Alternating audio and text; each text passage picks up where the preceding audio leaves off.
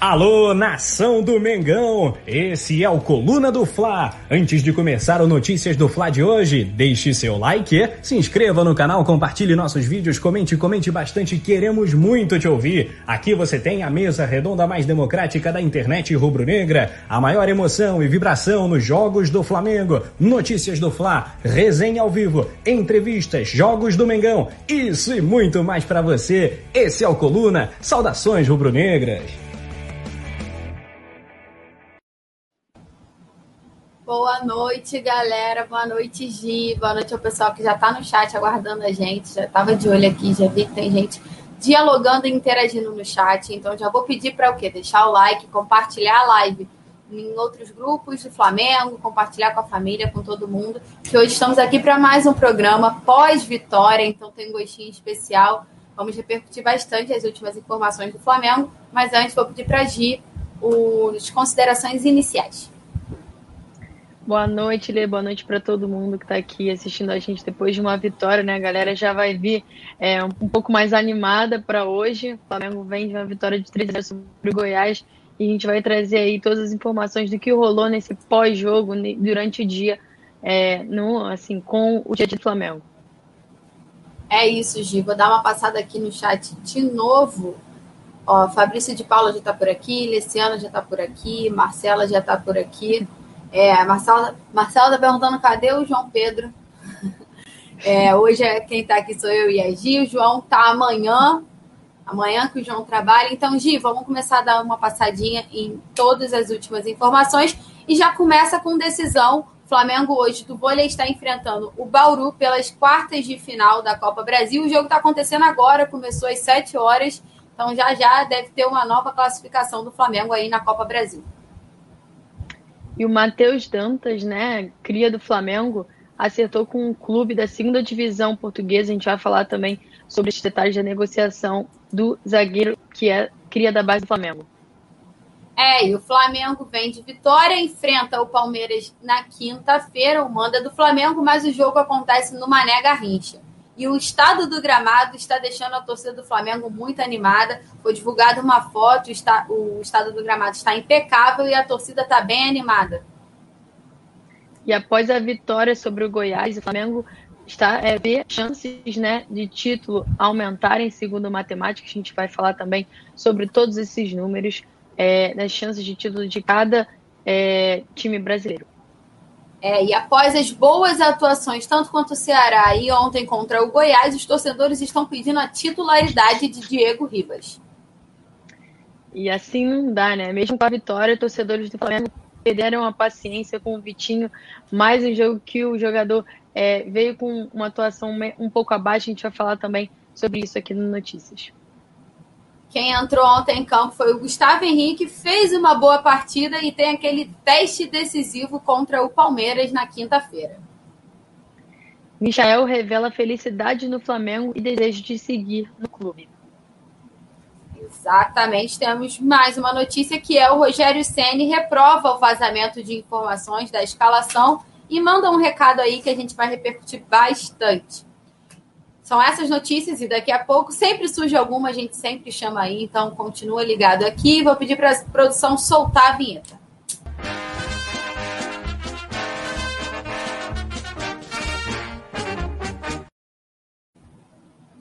Boa, galera. Vou abrir aqui o chat aqui do lado. Está aberto já para a gente conseguir acompanhar tudo. Ó, Paula tá por aqui, Ronaldo tá por aqui, Marta tá por aqui. Vou dar uma boa noite para todo mundo que tá chegando agora. Ronaldo tá dando um salve aí para Gi. Gi, responde aí seus seguidores. Boa noite, e... é. Tô vendo aqui Daniel também dando boa noite. Boa noite para todo mundo. Edinaldo, boa noite. Ronaldo. E vamos, vamos seguir aí, Lê. A galera tá aqui com a gente. É isso. Então já vamos, já vamos seguir falando de uma decisão, né? Mata-mata no vôlei. O Sesc Flamengo enfrenta o SESI Bauru pelas quartas de final da Copa do Brasil. O jogo começou às 7 horas, então a gente já daqui a pouquinho já deve ter o resultado do Flamengo se classifica à semifinal. Podemos lembrar também que aconteceu há 15 dias atrás um confronto que foi muito bom entre as duas equipes, então tem esse jogo aí está prometendo. O Flamengo tem a expectativa de se classificar à semifinal da Copa Brasil. E vou ler só uma aspas aqui da jogadora do Flamengo, né? A capitã do Flamengo, ela falou sobre esse confronto e ela falou que o Flamengo espera evoluir em aspectos em relação à última partida e apesar de ter sido um, um jogo duro, pecaram na quantidade de erros. É, e a jogadora fala também, abre aspas, temos avaliado nesses dias esses detalhes que fazem a diferença. Estamos estudando e refletindo sobre as melhores tomadas de decisão.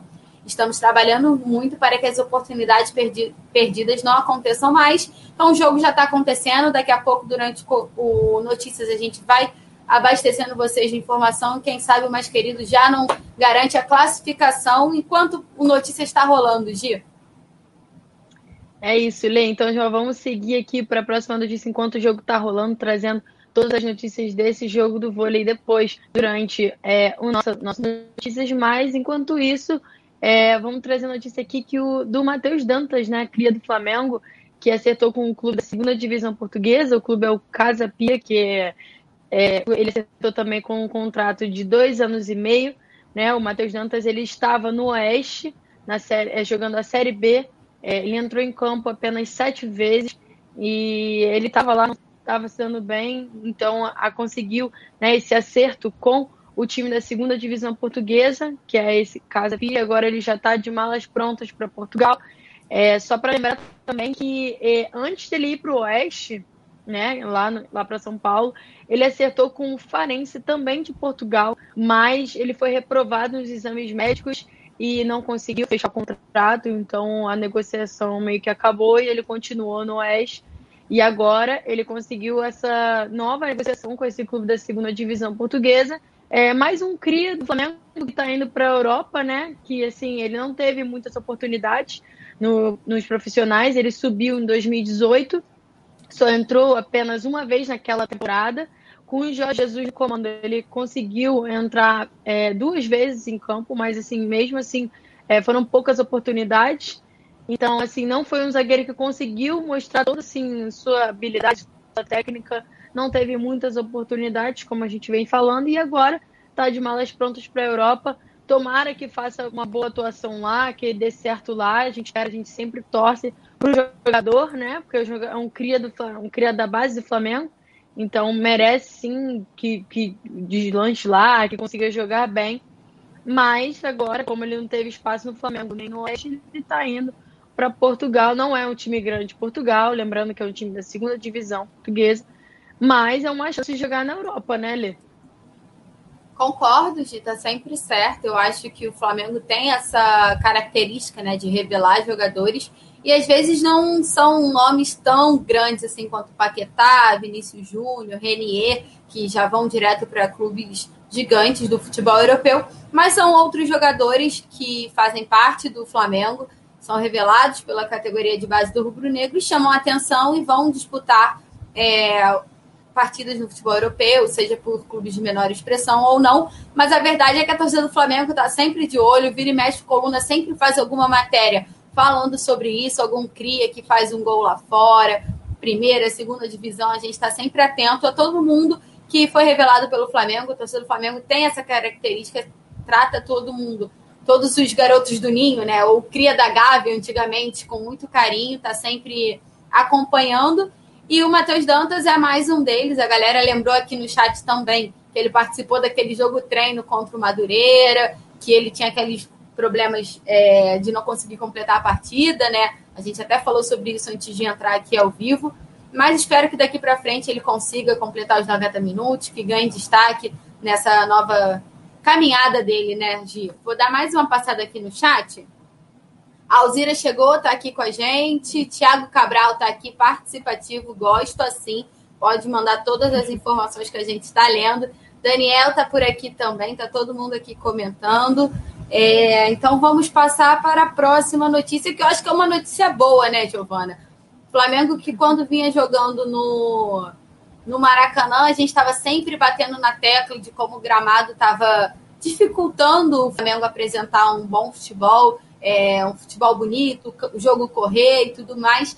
E agora o Flamengo é o mandante da partida contra o Palmeiras, que é válida pela 31ª rodada do Campeonato Brasileiro está marcada para quinta-feira, às 7 horas, e acontece lá no Mané Garrincha.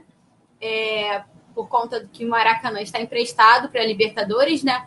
A final da Libertadores acontece no Maracanã. Então o Flamengo optou por deixar o jogo no Mané Garrincha. Questão de logística, muito porque jogou lá contra o Goiás na Serrinha e já seguiu viagem para Brasília, que é pertinho. Então o Flamengo enfrenta o Palmeiras no Mané Garrincha e foi divulgada a imagem do gramado do Mané Garrincha, que está aí na. No, vocês estão conseguindo enxergar aí, que a produção já botou produção rápida. E o gramado chamou a atenção do, dos torcedores que encheram as redes sociais, ficaram super animados, tiveram diversas reações positivas, justamente porque recentemente o Flamengo vinha sofrendo com o Maracanã, como eu já falei, e as boas partidas do Flamengo, não só com o Rogério Senni, mas com o Domi também, aconteceram em estádios com um gramado bom, né? Então, aquele jogo lá contra o Corinthians, que o Flamengo goleou o Corinthians, foi um jogo que chamou a atenção, o gramado estava bom. Então, acho que tem esse diferencial, né, Gi? Eu acho que além do time estar tá bem, o campo faz muita diferença e o gramado do Mané Garrincha já está animando os rubro-negros que após essa vitória ontem contra o Goiás já quer embalar aí conseguindo uma vitória contra o Palmeiras e manter cada vez mais as chances de títulos vivos, que a gente vai falar já já, né? Você já vai trazer, mas eu queria que você, que você falasse sobre o gramado, Gi. O que, que você acha? Você acha que é tão importante assim? Realmente faz total diferença? Faz muita diferença, Lê. Eu posso falar porque eu jogo bola até hoje, né? Eu sempre gostei de jogar futebol, então assim, é, quem joga, né? Quem tem costume de jogar, lógico, nunca joguei em é, time profissional, mas sempre joguei é, em, em futsal, society, eu joguei futsal também, que era quadra, mas joguei muito em campo, gramado. Então, assim, é, faz muita diferença quando a grama tá alta, quando a grama tá baixa, rola, a bola rola mais, rola menos. Então, pra gente que não é nem, assim, joga, joga profissionalmente, já é ruim, imagina para eles, né, que trabalham com isso. Então, o gramado é de fundamental importância. A gente viu como o gramado do Maracanã sofreu bastante em 2020, muitas reclamações dos jogadores, dos treinadores. Então, é, esse tapetão aí, né, como a gente costuma falar do Mané Garrincha, tá assim propício para o Flamengo jogar e jogar bem, jogar do jeito que gosta de jogar. Porque o Flamengo, é, lembrando só que quando jogou com o Palmeiras, né, no primeiro turno jogou com a maioria dos meninos da base, jogou muito bem. A gente espera que o Flamengo jogue da mesma maneira que os meninos jogaram naquela época, que teve aquele surto de Covid, então muitos jogadores não puderam estar naquela partida, e mesmo assim o Flamengo jogou de igual para igual com o Palmeiras, com aqueles meninos da base. Então, assim, tem tudo para dar certo, porque tem um campo bom, só falta a torcida, né? Lógico, a torcida está fazendo muita falta, esse é um dos motivos também que eu acho que o Flamengo tem tá tendo assim um rendimento abaixo no Maracanã, porque sempre vivia com o estádio cheio e agora assim do nada não tem mais ninguém. Faz muita diferença. Eu ia para o Maracanã toda semana assim, a gente já sente uma uma falta absurda. Imagina eles que estão ali querendo a vibração dos torcedores. Então é assim, pelo menos já ter o gramado bom, né? O gramado assim adequado já faz uma diferença para eles e que eles joguem da mesma maneira que jogaram contra o Goiás, Lê. Essa, assim, é a minha opinião sobre esse gramado, assim, que tá um tapete mesmo. Foi, deixei você falar porque eu sei que você joga, então você tem mais propriedade do que eu, entende melhor do que eu. Não sei jogar futebol, tô longe disso. E Gi, ó, o Thiago Cabral, ele tá bem participativo aqui, ele comentou, fez um comentário interessante. Ele disse que do meio para frente do Flamengo campeão da Copa São Paulo é, de futebol júnior em 2018, só um jogador não foi para a Europa, que é o Theo. O resto, todos eles já foram para o futebol europeu. Então, é, é, mais uma vez a gente consegue ver como o Flamengo chama a atenção né, do futebol europeu, não só dos gigantes, né, como Barcelona, Real Madrid e, e tudo mais, mas assim, também de outros times, o que é importante para os jogadores conseguirem fazer uma carreira. Porque eu sempre acho que é bom atuar, né, Gi? Então, assim, é, se for melhor para o jogador, que, que vá para outro clube também para ganhar experiência, né? Ó, Cadê? Exatamente. Eu li um comentário aqui, ó. Antônio Jesus chegou. É, Daniel tá aqui falando do tapete. Tô rindo, é, é isso, né? Gia, mas agora o que a gente quer saber é a chance de título. Você falou que você ia trazer. Toda a torcida do Flamengo quer saber como é que tá essa conta aí para o Flamengo conseguir se consagrar campeão brasileiro, conquistar esse bicampeonato e o oitavo da história do clube. Bom, né, já trazendo né, esses dados, né, após a vitória sobre o Goiás, o Flamengo é, vê as chances de título aumentarem, porque antes né, o Flamengo estava com 8% de chance de conquistar o título brasileiro. É, depois das derrotas caiu até um pouco mais, mas agora, né, com essa vitória sobre o Goiás, as chances aumentaram um pouco mais, não assim, absurdamente, mas a gente já vê um aumento que dá um pouco de esperança ao torcedor, é, um pouco mais de esperança, corrigindo. O Flamengo tem agora 10% de chance de ser campeão brasileiro é, e de se classificar para a Libertadores 56% de chance. Eu vou trazer também os dados dos outros é, clubes, né? Só para lembrar que foi o Sam Dana, que é um economista, um matemático, que trouxe essas informações é, do site foodscience.com, que é um site especializado nesses dados. Eles calculam todas as probabilidades dos times de rebaixamento, dos times rebaixados, dos times é, chantes G4. Então, assim, você pode entrar lá, já está tudo certinho.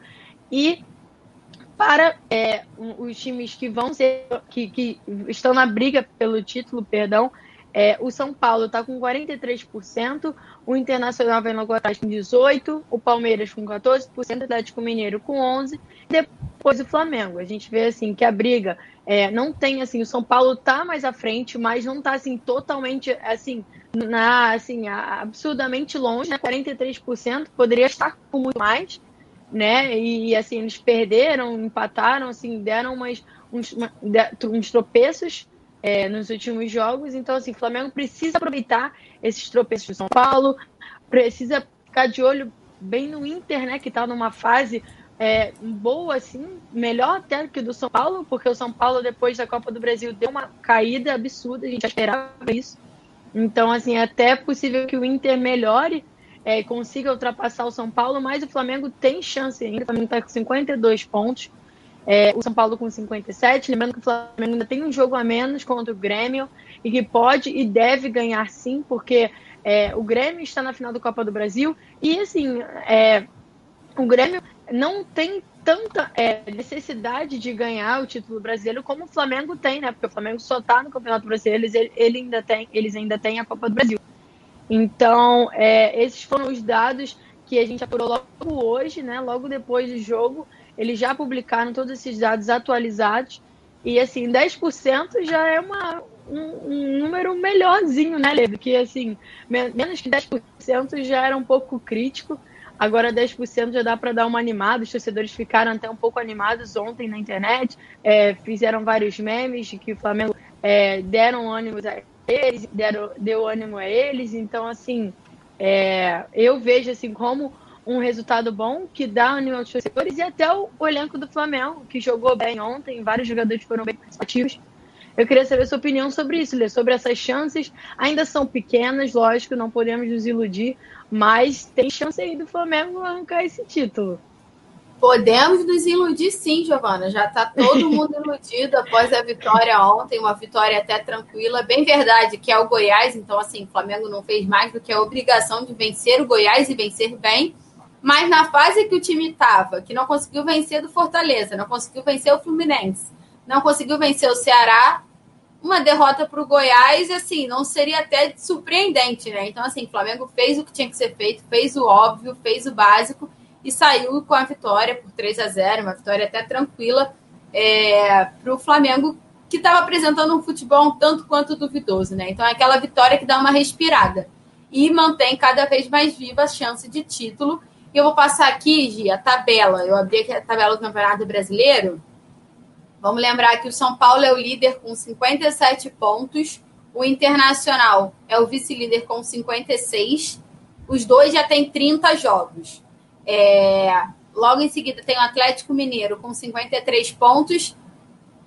Flamengo com 52 pontos. Palmeiras com 51 pontos. E esses três aí estão com 29 jogos, ou seja, uma partida a menos. Então, não é só o Flamengo que tem essa vantagem de ter a partida a menos, né? O Palmeiras também tem, o Atlético Mineiro também tem, que são times que estão grudados ali com o Flamengo.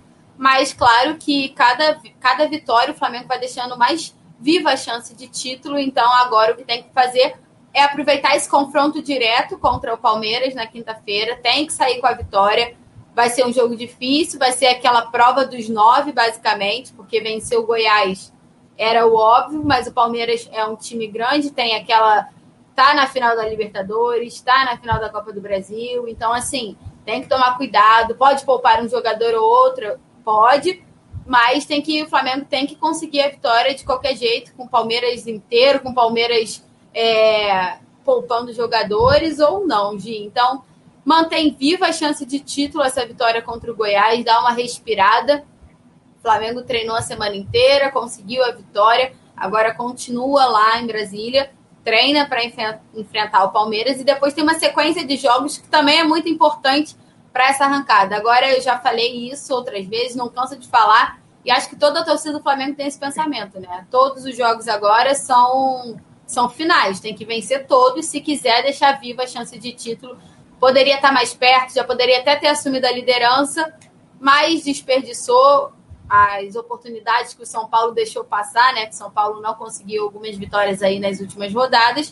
O Flamengo também não conseguiu, então não adiantou de nada. Então agora o Flamengo tem que fazer a parte dele, porque ainda tem um jogo a menos. E vale lembrar que o último jogo do campeonato é contra o São Paulo. Então ainda tem essa vantagem aí, que é um confronto mais do que direto. Então, se o Flamengo se manter vivo até a última rodada, última partida contra o São Paulo no Morumbi, um jogão, pode ser o jogo literalmente do título da taça. Então, o Brunegros tem que preparar o coração aí, porque esse, essa reta final de campeonato vai ser complicada. E, Gi, vou passar rapidinho agora, porque a gente já sabe que o Flamengo está em Brasília para enfrentar o Palmeiras, mas o Flamengo continua numa sequência de, de jogos fora do Rio de Janeiro, né? Enfrenta o Atlético Paranaense no domingo, lá na Arena da Baixada. Aí depois enfrenta o Grêmio na partida adiada, né? É isso, né? É uhum. É isso, tá certo? Isso. E aí é depois partida, dia 28, se eu não me engano. É isso mesmo, Di. E aí depois enfrenta o esporte, e aí só assim volta para o Rio de Janeiro e já pega um clássico contra o Vasco, se não me engano. Deixa eu ver. É isso aí. Então o Flamengo tem essa sequência de jogos fora que vai ser muito importante. Claro que não tem a torcida, então não tem tanto esse peso de jogar fora, né? Pelo menos eu vejo assim. Pro mal e pro bem, né? Porque jogar no Maracanã com torcida seria excelente, mas jogar fora, o Flamengo tem sempre torcida em todos os cantos, então acaba sendo uma perda. Mas do momento que o campeonato vive, jogar sem torcida, eu não, julgo como uma situação ruim, não, Gia. Eu acho que é até uma situação tranquila, assim. O Flamengo vem tirando de letra, é o melhor visitante da competição, então tem que aproveitar essa sequência de jogos fora do Rio para embalar aí, né, Gia? Dá uma passadinha no chat? Sim, claro. Eu tô lendo aqui até um comentário do Thiago Cabral, que tá falando bem com a gente aqui. Depois eu vou até comentar na quando a gente for falar do Vitinho, ele falando aqui do Vitinho. Ele fala, o Josemar aqui, Figueiredo também falando, ainda é possível o Francisco Pedrosa não vamos dá para chegar e dá mesmo, dá para chegar. O Flamengo não está é, totalmente fora do páreo, não está mesmo. 52 pontos para 57. Assim, com um jogo a menos, se o Flamengo ganhar esse jogo contra o Grêmio, né, já dá um para dar uma colada ali no São Paulo. Se tivesse ganhado do Fluminense do Ceará, já tinha até passado o São Paulo. Então, assim, é, não dá para acreditar que o Flamengo conseguiu perder esses pontos. Eu fiquei indignada o Rafa Penida apareceu aqui também, eu olhei agora, falou salve, salve chegando like como sempre. É, gente, só para lembrar também, para vocês é, darem o dedo no like aqui, curte, curte bastante, esse, esse vídeo já vai ser indicado para outras pessoas. Não deixe de deixar o dedo aqui no like. E Lê, só para completar, para você já poder passar para outra notícia, só, é, a gente estava falando dessas rodadas e tal, e a, próxima rodada, essa rodada que o Flamengo encara o Palmeiras, vai ser uma rodada decisiva para todos os times do topo, né? Porque o São Paulo encara o, o Internacional, os dois lá em cima da tabela. O Flamengo e o Palmeiras. E o Atlético Mineiro e o Grêmio. Então, assim, os, os seis primeiros vão brigar entre si. E, assim, vai ser uma briga absurda, porque são times que estão no topo da tabela, que são times com muita qualidade, né? O Palmeiras vem um, um momento absurdo, tá na final da Copa do Brasil e Libertadores, como você lembrou. O São Paulo não tá tão bem. O Internacional vem de uma sequência boa, então assim, a gente não sabe o que esperar, né? Porque todo mundo quer a vitória, mas a gente acredita, lógico, na vitória do Flamengo. Essa última partida deu assim boas esperanças, relembrou um pouco do estilo que o Flamengo gosta de jogar. Mas é, como a gente já agora passando aqui para você, Lê. Pode assumir agora. Já falei demais aqui. Voltei, Gi, tá me ouvindo? Já estou tô ouvindo, tô ouvindo. Agora tá tranquilo. Eu já cheguei aqui, ó, deu uma travada aqui, peço desculpa, gente, mas Internet no Rio de Janeiro, né? Vocês sabem como é que funciona. É, eu li aqui, Gi, uma pergunta que o Rafa já respondeu aqui, ó. O Thiago Cabral, que você já falou que ele está participando. Eu não sei se você falou sobre isso quando eu estava travada aqui, mas eu queria saber de você, Gi. Se já falou, peço desculpa. Mas você trocaria é. o Vitinho pelo Marinho? Trocaria. Trocaria fácil. Fácil, eu dou o Vitinho de graça para receber o é Marinho. Só isso que eu queria saber, Gi. E falando já, ó, já dando uma continuidade aí sobre Cadê? Tá aqui, ó. Dando uma continuidade aí nas notícias. A próxima é que com o. Cadê? Meu Deus. Diego Ribas, né? Diego Ribas teve uma. É que eu fiquei perdida aqui, porque são duas boas atuações, de que eu fiquei assim: qual é agora? O Diego Ribas ou o Gustavo Henrique? Mas agora é a vez do Diego Ribas, então já vou trazer todas as informações sobre essa atuação do capitão do Flamengo, né? O Diego Ribas teve uma boa atuação tanto contra o Ceará quanto contra o agora Goiás. Foi a primeira vez que ele foi titular com o Rogério Ceni, foi aproveitado entre os 11 primeiros pela primeira vez. E aí chamou a atenção da nação de novo, né? Vestiu a 10 ali, a faixa também. Você que sempre brinca, eu e a Natália também, 10 e faixa e representou, né? O Diego Ribas ontem foi eleito um dos melhores em campo, foi eleito craque da torcida, se não me engano, na votação do Flamengo pelo Twitter. Então chamou a atenção da nação, a nação está completamente enlouquecida. Ontem todo mundo falando muito bem da atuação do Camisa 10, chegando inclusive a pedir a titularidade dele nas próximas partidas. Vamos lembrar que o Diego Ribas teve espaço ontem porque o Gerson cumpriu uma suspensão por conta do terceiro cartão amarelo então não poderia ir a campo. E aí, por isso, o Rogério Senna treinou com o Diego Ribas no meio. Mas eu queria saber, Gi, o que, que você acha? Você acha que tem espaço para jogar o Diego Ribas se todo mundo está à disposição? Gerson, Milharão, João Gomes, Diego Ribas ali, como é que você monta? Você acha que hoje, com essas duas boas atuações do Camisa 10, você acha que dá para barrar alguém e botar ele como titular? Eu vou ser polêmica, você vai me odiar agora mas eu vou ser polêmica, porque assim, é uma. É, é a minha solução para manter o Gerson, é minha solução para manter o Gerson no, no time, né? Eu tiro o Arão, saco o Arão e deixo o Diego junto com o Gerson, assim, essa é a minha solução. Então, assim, para, né, já que todo mundo pediu o Diego como titular, você perguntou o que eu faria, eu tiraria o Arão é, e colocaria o Diego. É, o Arão tem jogado bem também, o Diego, o Gerson, mas assim, é uma posição que, como a gente está vendo, está tendo uma disputa, né? Então, assim, se tem disputa, se tem jogadores é, de boa qualidade para jogar, bota um, coloca o outro, assim, então deixa, dá oportunidade a eles. O Diego tem muita qualidade, eu sou defensora máxima do Diego desde 2016, dia que ele chegou aqui. É, tem camisa do Diego, sou assim muito fã do Diego, gosto muito dele da toa, do jeito que ele é, né, do ser humano que ele é.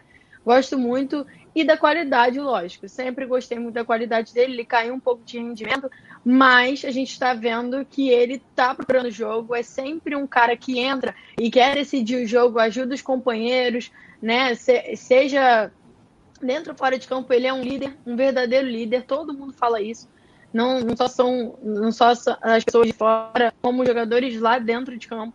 Sempre falam isso do Diego. Ele é um verdadeiro paizão, assim, tá sempre junto com os jogadores da base.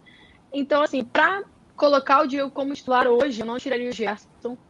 Eu tiraria o Arão, colocaria ele no lugar do Arão. Mas eu acho que sim, o Rogério Senna não vai fazer isso. Não sei se ele vai botar o Diego como titular no próximo jogo. Acho que o Gerson deve voltar sim ao time titular. Mas o Diego merece sim uma vaga nesse time titular do Flamengo. Ele mostrou ontem o, o, potencial inteiro que ele tem, potencial absurdo que ele tem, que ele tem uma visão de jogo excelente. A gente viu na final da Libertadores como ele ajudou demais o Flamengo. Então, assim, é, eu sou fã demais desse cara. Então, eu sempre vou defender o Diego. Sou fã de todos os jogadores, mas ele tá merecendo uma vaga ali. Ele ontem mostrou é, porque ele merece essa vaga, deu aquela assistência para o Rascaeta. Antes daquela assistência, ele já estava né, ajudando bastante o Flamengo, criando jogadas, tendo visão de jogo ali no meio-campo. Ele e a Rascaeta funcionaram muito bem. Então, na minha opinião, eu faria isso, tiraria mesmo o Ilharão, colocaria o Diego Guarão é um excelente jogador também, mas não é um jogador tão regular quanto o Gerson. É, tudo bem que o Gerson também não, não vem numa fase excelente, não. Não vou defender o Gerson totalmente, não. Mas, assim, entre ele e o Arão, eu acho que o William Arão é um pouco. É, não, não vem sempre regular. Ele, né, como todo ser humano, dá uma caída, depois melhora, dá uma caída, depois melhora. Então, para ter essa disputa boa, né, de, de posição, acho que eu colocaria o Diego no lugar dele, Lê já sabe que eu não ia barrar o William Arão para colocar o Diego Ribas, então eu nem preciso Lógico. me esticar, nem preciso me alongar muito aqui. Eu acho que o Flamengo perde muito quando o Arão não está em campo. É, eu acho que a torcida precisava tratar ele com um pouco mais de carinho. E eu acho que o Diego Ribas é excepcional nesse quesito. Assim, quando ele é acionado, ele corresponde em campo. Ele é um excelente camisa 12 ali, né? O reserva primeiro a entrar, e ele não tem um problema quanto a isso, né? Ele não tem essa vaidade, ele não tem esse ego. Então, eu acho que isso ajuda muito é, a agregar. Acho que no mundo é muito difícil assim você pensar um mundo que o Rogério Ceni iria barrar o Gerson para colocar o Diego Ribas. Mas, Gia, eu vou trazer uma, um comentário aqui que um amigo meu falou mais cedo, exatamente sobre isso, sobre o Diego. Ele comentou que talvez uma opção para o Diego jogar fosse colocar o Diego e o Arão no meio e o Gerson no lugar do Everton Ribeiro, porque já consegue fazer essa posição e o Everton Ribeiro tá mal, né? A gente tá cansado de falar que o Everton Ribeiro tá mal, então assim, poderia botar o Everton ali no banco para manter o Diego, que veio de duas atuações assim excepcionais com a camisa do Flamengo, junto com o Arão no meio. É... Recebi isso de um amigo querido que está sempre acompanhando o Flamengo e achei justo agora com o momento, Gi. Mas se o Diego Ribas foi bem, teve alguém que não foi bem, né? Que você vai falar aí que a torcida continuou pegando no pé. Quero saber quem é. É, assim, não é novidade, né? A gente vem sempre falando desse nome aqui no Notícias, no resenha, falando também muito sobre esse nome, que é o Vitinho, que mesmo com a vitória, os torcedores do Flamengo teriam paciência novamente, né, com o atacante, que ele entrou é, aos 29 minutos do segundo tempo. E assim, produziu pouco, desperdiçou algumas boas chances no ataque. É, a gente até fala que ele é o mortinho, né? Fala essa brincadeira. Lógico, somente uma brincadeira, gente. Que ele é, anda em campo, né? Que ele parece que está sempre cansado dentro de campo, que ele não entra com aquela vontade de ajudar, de mudar o jogo, de arrancar a vitória. É, parece que ele está sempre muito acomodado. Isso me incomoda, porque assim, é, o jogador do Flamengo tem sempre que entrar com aquela raça absurda, né? Entrando querendo comer bola, assim, precisa sempre. E o Vitinho parece que sempre quando ele entra, ele entra bem acomodado, ou quando ele entra e tenta, pelo menos, ele não consegue, é, é, como se diz, terminar a jogada, né?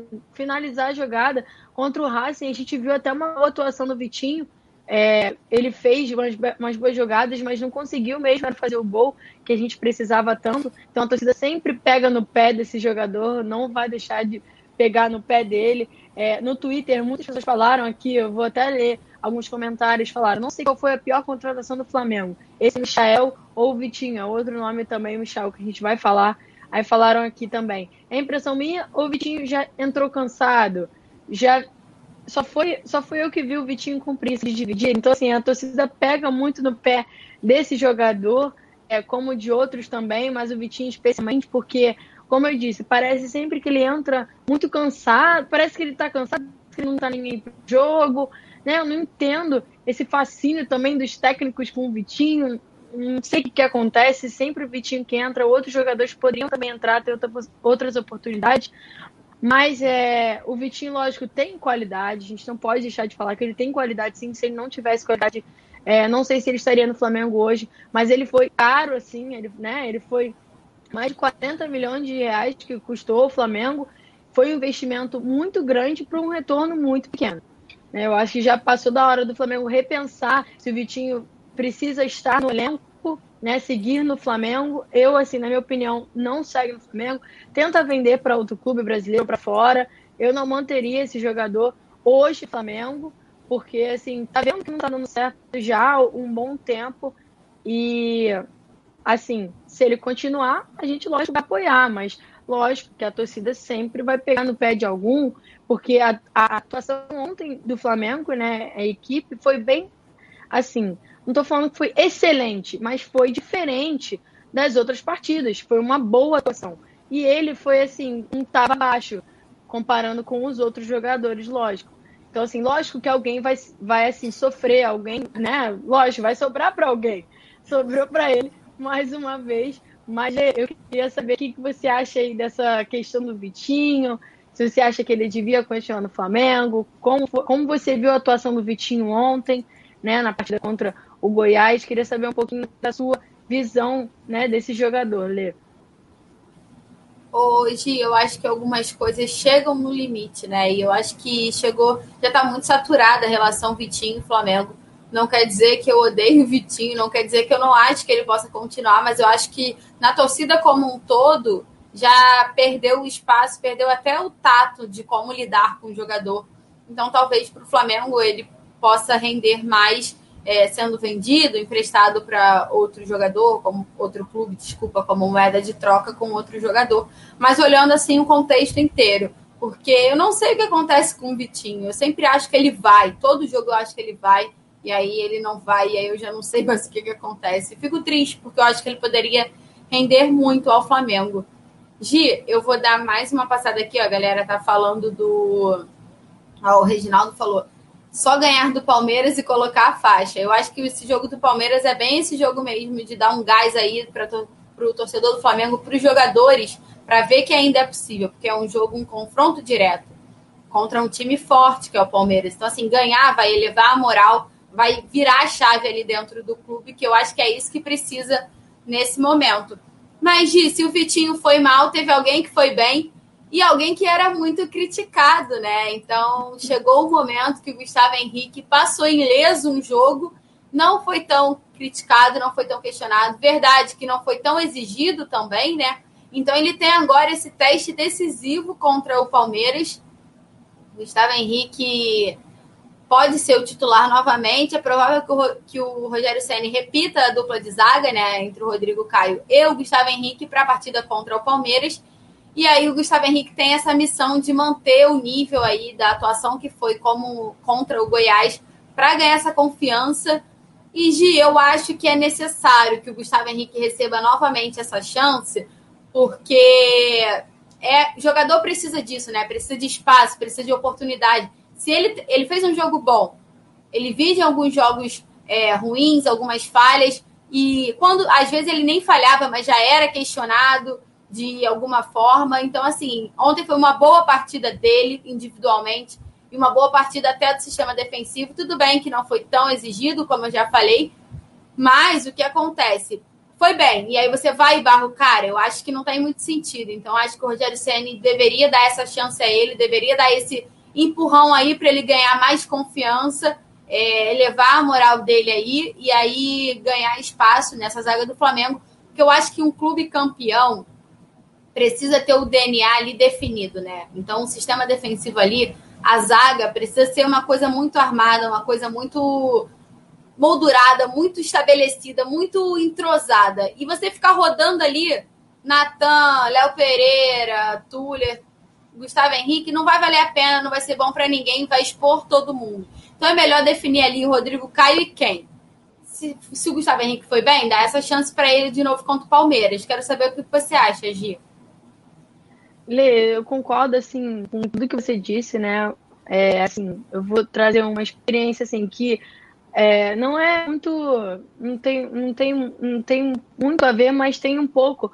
Porque, assim, eu sempre joguei, quando eu jogo futebol, eu jogo na zaga. Então, assim, eu sempre quando joguei né, com as pessoas que eu gosto, assim, no meu time, sempre teve a minha dupla de zaga, sempre. Que é a pessoa que sabe tudo que eu vou fazer. Eu olho pro lado, já sabe o que eu vou fazer. Entendeu? Então, assim, a dupla de zaga é uma, é uma uma, um, um, setor, né? A zaga é um setor mais que fundamental no time de futebol, porque dali para trás acabou, né? Se passou dali, o goleiro vai ter poucas chances, né? De conseguir. É, é, é, tem que ser um goleiro muito bom para conseguir defender, lógico. Então, assim, a, a, zaga é como se fosse a barreira né, do gol. Então, assim, o Flamengo sofreu bastante com a zaga, né, em, 2000 e, em 2020. A gente sabe disso que o Gustavo Henrique teve um, um, umas atuações um pouco abaixo, né? Aí o Natal teve algumas oportunidades, foi bem utilizado. Aí teve o Léo Pereira também. Então, assim, eu sempre questionei, pode vir todas as notícias aí, você pode até lembrar, que é, não se pode ficar trocando essa zaga o tempo inteiro. A gente viu que quando o Rodrigo Caio e o Pablo Mari, em 2019, jogaram juntos por muitas, muitos jogos, a gente viu a qualidade né, e o entrosamento que, que se deu na dupla de zaga, porque ali eles sabiam tudo que um ia fazer, que o outro, né? Eles iam defender é, tudo muito, eles defendiam muito bem, é, tinham muita qualidade, lógico, mas o Gustavo Henrique, voltando a falar sobre ele, é um jogador que eu sempre gostei admirei muito a qualidade dele no Santos.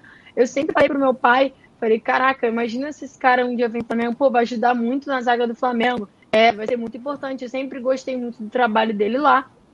Veio para cá, não teve é, boas atuações, errou bastante, todo jogador erra, mas é, eu acho muito bom e acho legal essa oportunidade que o Rogério Senna está dando a ele novamente. Tá, a gente está vendo que o jogador quer, né? Porque se ele está recebendo essa oportunidade, está retribuindo dentro de campo, porque a gente vê que o jogador está querendo, né? Está querendo mostrar serviço, mostrar trabalho, mostrar qualidade.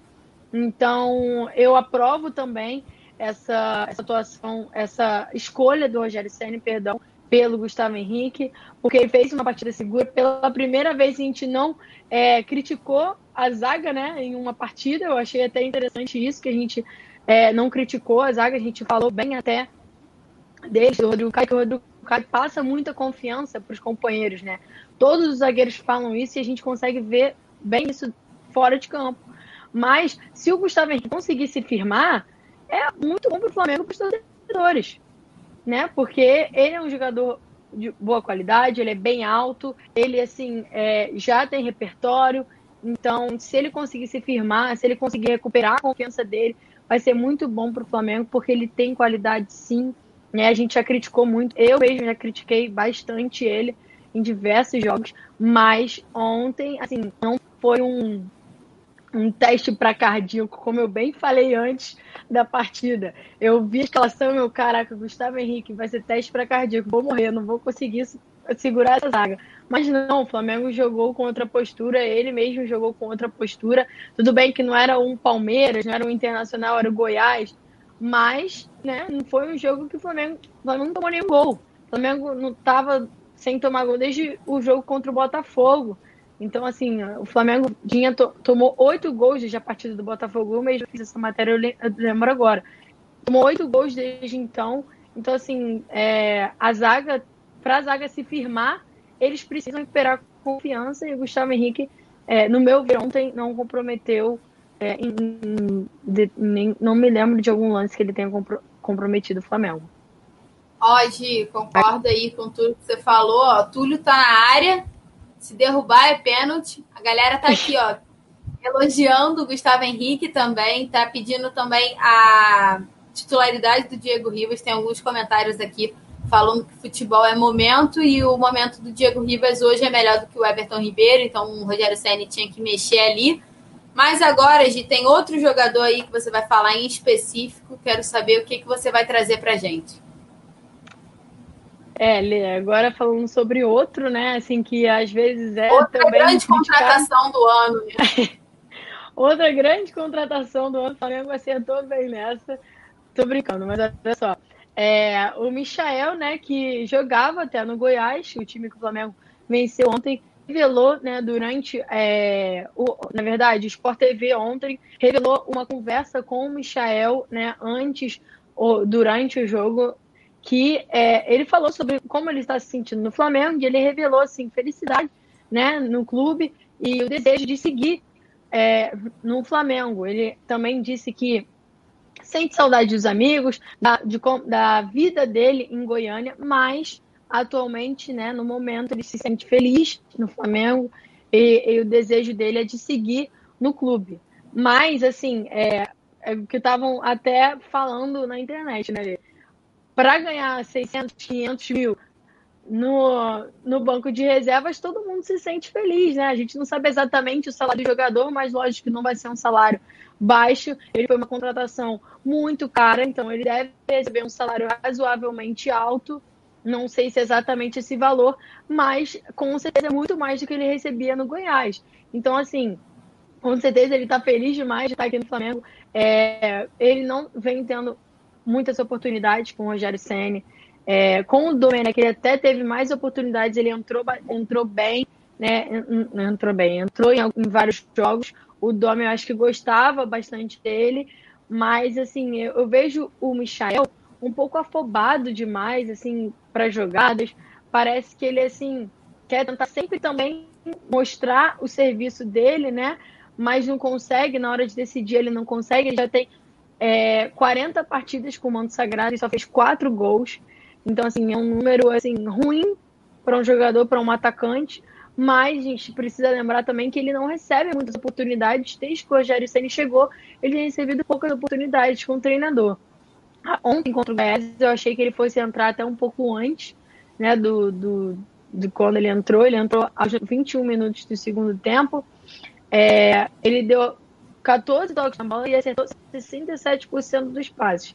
Ele não fez uma atuação também é, de, assim, de exemplar, né? não fez uma atuação é, digna de, de elogios, mas é, foi um joga é um jogador que também é sempre questionado pela torcida, é um jogador que assim, a, a, torcida vê como uma contratação ruim do Flamengo, porque gastou muito dinheiro nesse jogador, nele no Léo Pereira especialmente. Foram jogadores que o Flamengo desembolsou muita grana. Então, assim, o meu ver também, é, completando só aquela, aquela, aquela questão que a gente estava falando sobre o Vitinho, é mais um jogador que o Flamengo precisa é, repensar, né? Se vai continuar com ele no elenco, se não vai continuar, se está agradando, se não está agradando. Porque não adianta ficar insistindo um jogador que não está ajudando a evoluir, o time a evoluir. Né? Precisa de um jogador que, pô, que entre e que ajude a decidir, como o Diego sempre entra e ajuda bastante. O Vitinho e o Michel, na minha visão, não ajudam muito, mas eu queria saber também sobre o que você acha dele, Lê. Se você acha que ele pode ser mais um nessa barca aí do Vitinho, ou você acha que ainda precisa dar mais uma, umas oportunidades para ele, ainda demonstrar o potencial que ele tem? Gi, quando você falou que ele tinha 40 jogos, eu achei muito e fui até aqui olhar, né? E aí eu vi que ele foi utilizado em sete partidas pelo Rogério Senni, das 13 que o Rogério Senni comandou. Mas sempre no finalzinho, né? Entre os 10 minutos finais e tudo mais. Eu acho que o Michel foi um investimento muito caro para o Flamengo desistir em uma temporada. Talvez com um técnico melhor, talvez com um técnico certo, ele tivesse um resultado melhor para o clube.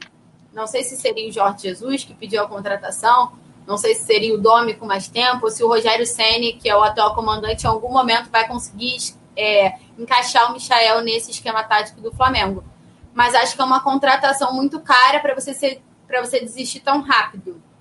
Mas penso que se puder negociar na situação que está por conta da pandemia é, bilheteria que não está entrando desde março de 2020, desculpa, talvez seja uma opção você emprestar o Michael para diminuir a folha salarial e essas coisas que a gente já está acostumado por conta do planejamento do Flamengo para 2021, que foi aprovado, é um planejamento muito é, ousado, eu diria, Gia.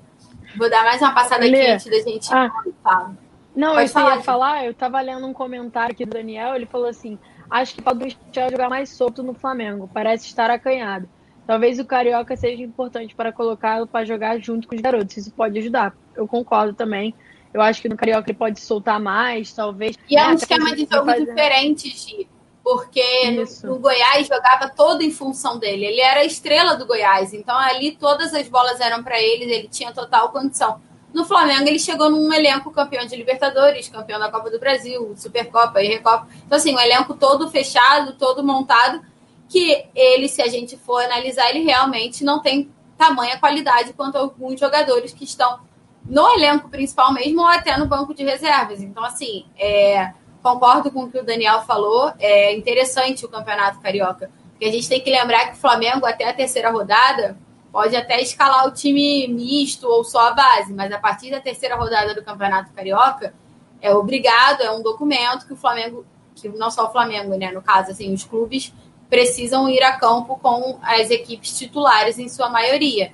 Então é um momento para o Michael ser aproveitado e ver se ele vai conseguir render para essa temporada, Gi. Acho que essa pode ser realmente a saída para ele. Vou dar agora mais uma passada na última notícia, que é, eu acho que é a mais esperada da semana, eu diria, Giovana, porque a gente vem vem acompanhando isso acontecendo, não só nessa partida contra o Goiás, mas anteriormente já aconteceu, então é uma polêmica aí criada e ainda mais com a fase do Flamengo, essas pequenas polêmicas são sempre grandes polêmicas, né? E o que aconteceu foi o vazamento de informações internas, que no caso foi a escalação do Flamengo, e o Rogério Ceni disparou que atrapalha o Flamengo, né? Eu vou ler aqui direitinho o que ele falou. Ele foi questionado na entrevista coletiva após o, a vitória contra o Goiás e ele tratou sobre o assunto. Ele demonstrou um pequeno incômodo, mas também deu uma uma aliviada falando que não influenciou tanto, né, Gi? Eu vou dar uma lida aqui. Aspas para o Rogério Senna. Acho que atrapalha principalmente o Flamengo. Não é a mim, é o clube. E a gente lamenta nesse sentido. Hoje, o vazamento é secundário perto do resultado. A gente tem que ressaltar que os jogadores foram extremamente competitivos, como, por exemplo, o Diego Ribas, que fez um jogaço, na minha opinião. Ele é um cara que transmite energia extremamente positiva. Gustavo, que também fez um jogo seguro ao lado, ao lado do Rodrigo Caio. Então, mais do que os vazamentos das escalações, isso eu acho que atrapalha o clube. Mas a valorização dos caras que foram importantes para construir a vitória de hoje. Fecha aspas do Rogério Senna. As entrevistas do Rogério Senna são um pouco peculiares, eu diria. Então, assim, eu sempre tento entender ou olhar, assim, porque eu acho que ele, é ele foi um líder, assim, inquestionável como jogador, como goleiro, capitão do São Paulo, campeão da Libertadores, campeão mundial, campeão pela seleção brasileira. Então, assim, eu acho que ele ainda deixa a desejar nesse quesito como técnico. Acho que ele ainda não pegou essa artimanha. Então, eu considero essa, essa desculpa, essa aspas dele um pouco rasa, porque parece que o vazamento não importa porque o Flamengo ganhou. Então, assim, se o Flamengo tivesse perdido, ele ia fazer o quê? Causar um auê na, na entrevista coletiva por conta do vazamento? Que é um outro questionamento, né? A gente tem que trazer que o jornalista tem essa função, né? Não é questão de clubismo ou de alguma coisa. É uma opção do jornalista se tem a informação do jogo, acompanha, hoje não acompanha diariamente, porque não tem como ir ao centro de treinamento por conta da pandemia e tudo mais.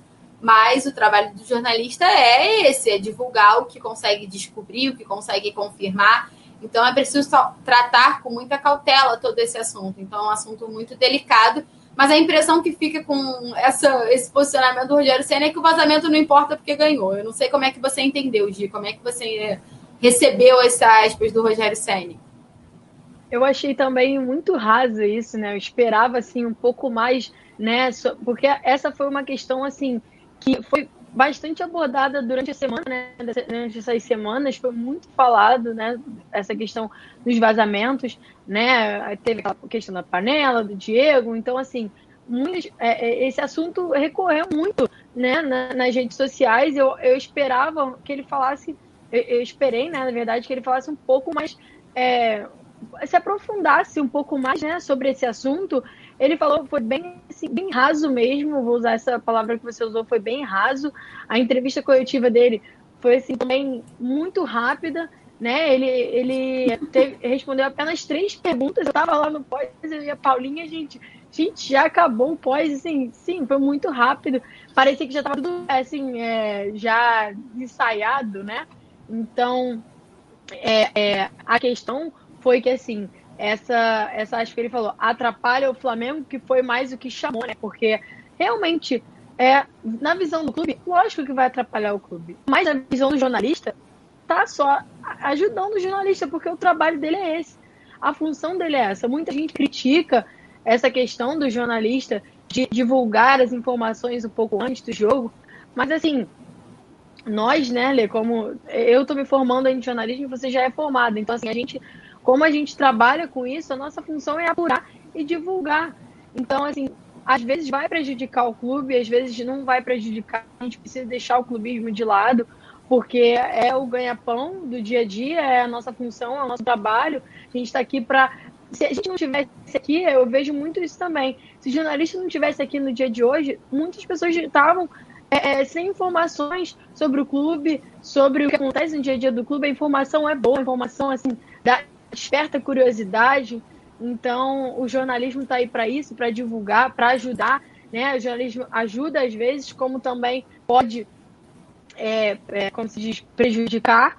Então, na minha visão, essa declaração do Rogério Senna foi rasa sim. É, ele poderia ter falado um pouco mais, assim como o Diego fez aquele vídeo gigante, né, dando a explicação dele. Mas, na minha opinião, foi parecia que já estava um pouco, né, premeditado aquilo, já estava ensaiado e o Rogério Senna falou só porque precisava dar aquela entrevista coletiva. Foi muito rápido, a gente também não entendeu nada. Aqui, não, eu só, acho só que... antes. Ah, pode falar.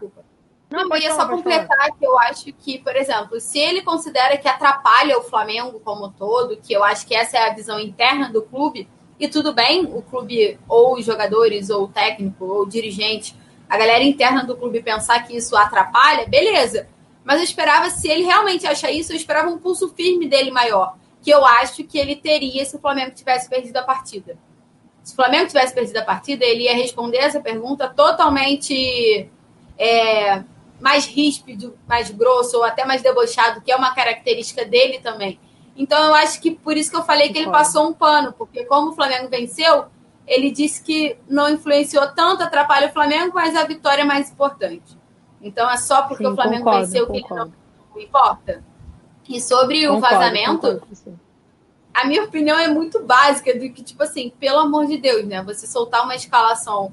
Um, a escalação sempre a oficial sempre sai uma hora antes do jogo. Então, num jogo de 8 horas da noite, a escalação sai 7. Se você soltar a escalação 6 horas, o que, que vai mudar para o time que treinou, gente? Absolutamente nada. O cara tá treinando há uma semana para enfrentar o Flamengo. Não tô falando o Flamengo, tô falando no contexto geral de de duelos no futebol. Então, assim, uhum. você saber a escalação. Uma coisa é você saber a escalação.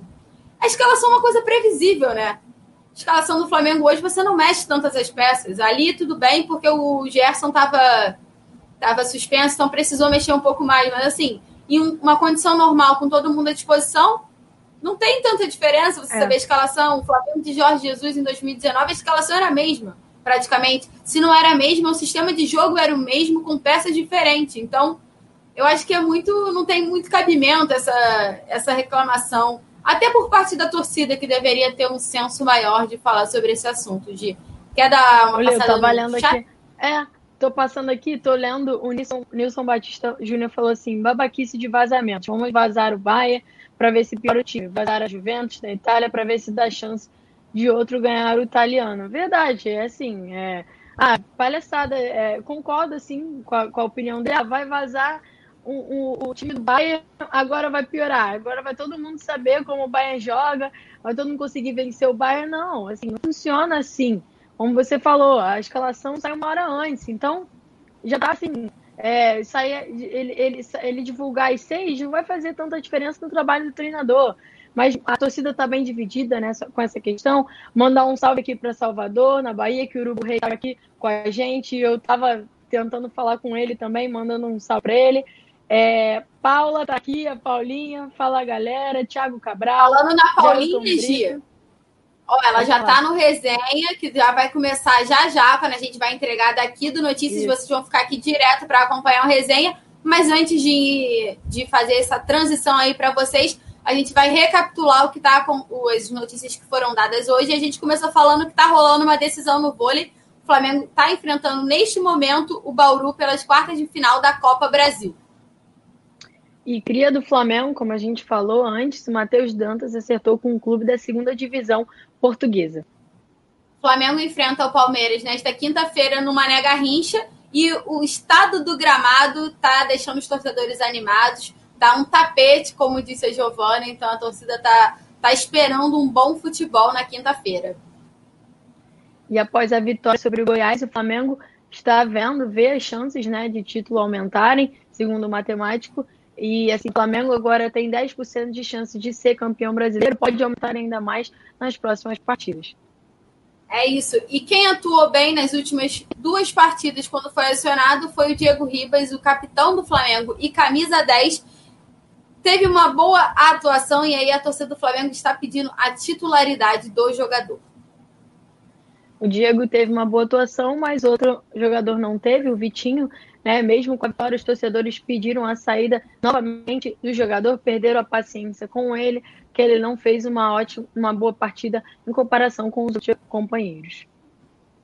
Contrapartida do Vitinho, a gente tem o Gustavo Henrique, que era tão questionado quanto o Vitinho, mas nessa partida contra o Goiás foi titular ao lado do Rodrigo Caio, não sofreu gols, passou ileso de qualquer má atuação e aí tem um teste decisivo contra o Palmeiras e espera receber uma nova chance de Rogério Senna.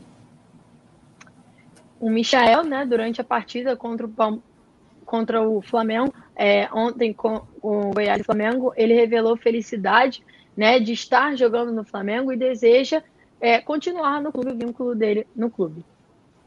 É, e por fim a gente falou sobre a situação dos bastidores, né? O Rogério Ceni comentou sobre a, o vazamento das informações, das escalações, e ele disse que isso só atrapalha o Flamengo. Fecha aspas do Rogério Ceni. Foram essas as notícias que nós trabalhamos aqui. A galera pode ficar ligada que o Resenha vai trazer essas e outras notícias também para debater na mesa não vou falar pé quente, que a Paulinha proibiu da gente de falar pé quente, porque o Flamengo estava numa uma fase aí, mas agora eu acho que ela já vai deixar, mas eu não vou falar para ela não brigar comigo. Então, a galera, para todo mundo que acompanhou, muito obrigada. A live vai continuar aqui direto com resenha. Rafa Penido, Paulinha, Túlio. Então, ó, vou deixar para vocês aí, podem pegar a transmissão. Foi um prazer estar aqui, Gi. Muito obrigada.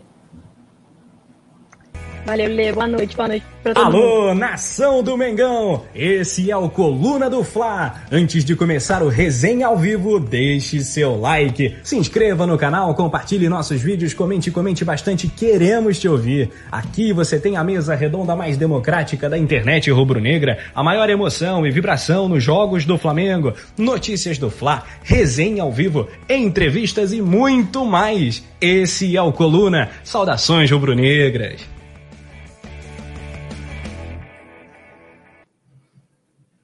Alô, nação do Mengão! Chegando após uma vitória. Valeu, Letícia Marques. Valeu, Giovana Marcondes. Letícia, que é a arroba mais famosa do Coluna, arroba Sou Letícia. E a Gi, que é a Gi Taon, né? Temos agora, é, são os bordões das apresentadores do Notícias do Fla, tá? Agora estamos chegando para resenhar após Flamengo 3, Goiás 0 nessa terça-feira, com muitas novidades e um trio espetacular aqui para melhor análise. Então se prepare, chega de voadora no like Vamos que vamos. Boa noite, Paula Matos. Agora as plaquinhas podem voltar finalmente. Boa noite, Rafa, Túlio, Juliano. Boa. Muito boa noite a todos. É um prazer, como sempre, estar aqui com vocês. As plaquinhas voltaram a dar certo. Eu levantei a plaquinha do Gabigol, teve gol do homem, falei que a boa fase ia voltar. O caldeirão foi mexido, a Irmandinha tá on e agora é só sucesso é, quanto tempo, né? Que saudade vir aqui fazer um programa feliz, animada, com alto astral, né? Ultimamente era só sem risadinha, a gente pistola, mas hoje a gente vai levar um programa deliciante, com muito bom humor, muita coisa boa para a gente falar sobre a partida de ontem. Então já chega aí deixando like, curtindo, compartilhando, tudo isso que vocês já sabem para dar aquela moral pro coluna, porque não é sempre que a mesa redonda mais rubro-negra da internet, agora com a participação especial do nosso novo membro, está aqui presenciando vocês com, essa, com esses debates incríveis. Muito bem, Flamengo 3, Goiás 0 aqui, fera braba do timaço do Coluna, segundo resenha que a gente faz com ele, sempre um prazer. Fala, Juliano Cossenza, seu destaque fala aí, fala aí, Rafa, fala Túlio, boa noite, Paula, boa noite todo mundo. É, e a gente começou pé quente, hein? Começou um pé quente, time, time vinha em má fase, é, conseguimos aí emplacar um, um 3 a 0 conseguimos um bom resultado e vamos, vamos debater aí como é que foi o jogo, as, as atuações, é, substituições e fazer uma projeção aí para o próximo jogo. O próximo jogo vai ser quente, vai ser difícil. E bora chegando aí todo mundo, deixar o like, comentar e bora resenhar. Rapaz, é clássico. Quinta-feira o bicho vai pegar mais um verde no caminho do Mengão. Poeta Túlio, boa noite, ídolo. Boa noite, Rafa fera. Ó, só já vou logo botar uma pilha, sabe que eu gosto das tretas. Vi ali a Letícia falando que a Paula tinha proibido de falar pé quente, mas o Rafa sempre se refere à transmissão do jogo como transmissão pé quente. Queria Pô, falar, não. Não fui eu, não. Foi o Rafa que falou que a gente não podia mais chamar de transmissão pé Quente, Era melhor dar uma aposentada, né? No termo que, porra. Bom, eu não, a treta está no ar. Ó, oh, tiraram até o ar. A treta está no ar. Eu não quero saber. Boa noite para geral. Viu? Já cheguei causando. Boa noite, Paulinha. Boa noite, Juliano. Juliano, Juliano, né? que é italiano, Juliano. E essa rapaziada toda que está nos acompanhando, José Resistência, Vicente Flá, Luciana Marques, Urubu Rei, que já estava aí no Notícias também. Simbora falar bastante de Mengão, colar aí, depois de vitória, melhor ainda. Agora o Túlio só se refere ao Ceni como Rogênio, sabe? Né? Daqui a pouco ele É, vai se quando explicar. ganha, quando ganha, vamos chamar de Rogênio. Mas não é Tá para levar muito, muito a sério, né? Vocês estão percebendo que é uma pequena zoeira, né? Então, assim, teve gente Não. levando muito a sério. Nós vemos verdade, nós vemos verdade na sua fala. Olha só, a gente vai fazer vários giros no chat, você vai participar ativamente, a gente conta com a sua opinião, vai mandando tua cidade, tua expectativa para o jogo e análise também desse Flamengo e Goiás. Vamos falar dos jogadores individuais, o Diego foi muito bem, o Vitinho não foi tão bem, o Michael fez uma declaração que a gente vai pontuar também, os vazamentos que foram levados à coletiva de imprensa, a gente vai falar um pouquinho disso, e claro, será que o atual campeão voltou? O Mengão campeão tá on ou tá querendo ficar? Ainda não ficou. Vamos ver. Depois da vinheta, bora resenhar.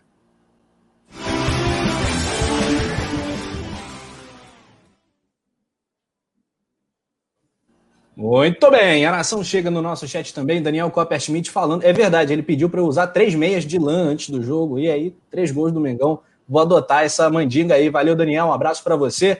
Lohana Pires. Estou adorando a gente iludido de novo. Oi, Rafa, Túlio, Paula, bruxinha maravilhosa. Oi, Gilzinho. Gilzinho, outra Gilzinho.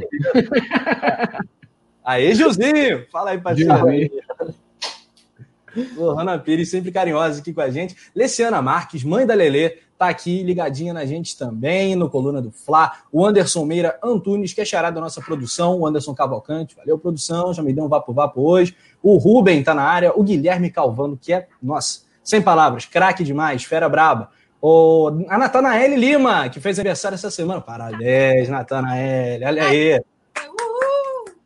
Ó, parabéns. O Pedro Sante, a minha TV, a galera toda chegando. Ô, Juliano, pergunta que a produção separou pra gente. Sem querer iludir, sem ser o modo rumo a Tóquio necessariamente. O campeão voltou? É, então, é, a atuação contra o Goiás, eu achei que foi uma atuação bem positiva, foi uma atuação segura do Flamengo. O Flamengo dominou o jogo inteiro.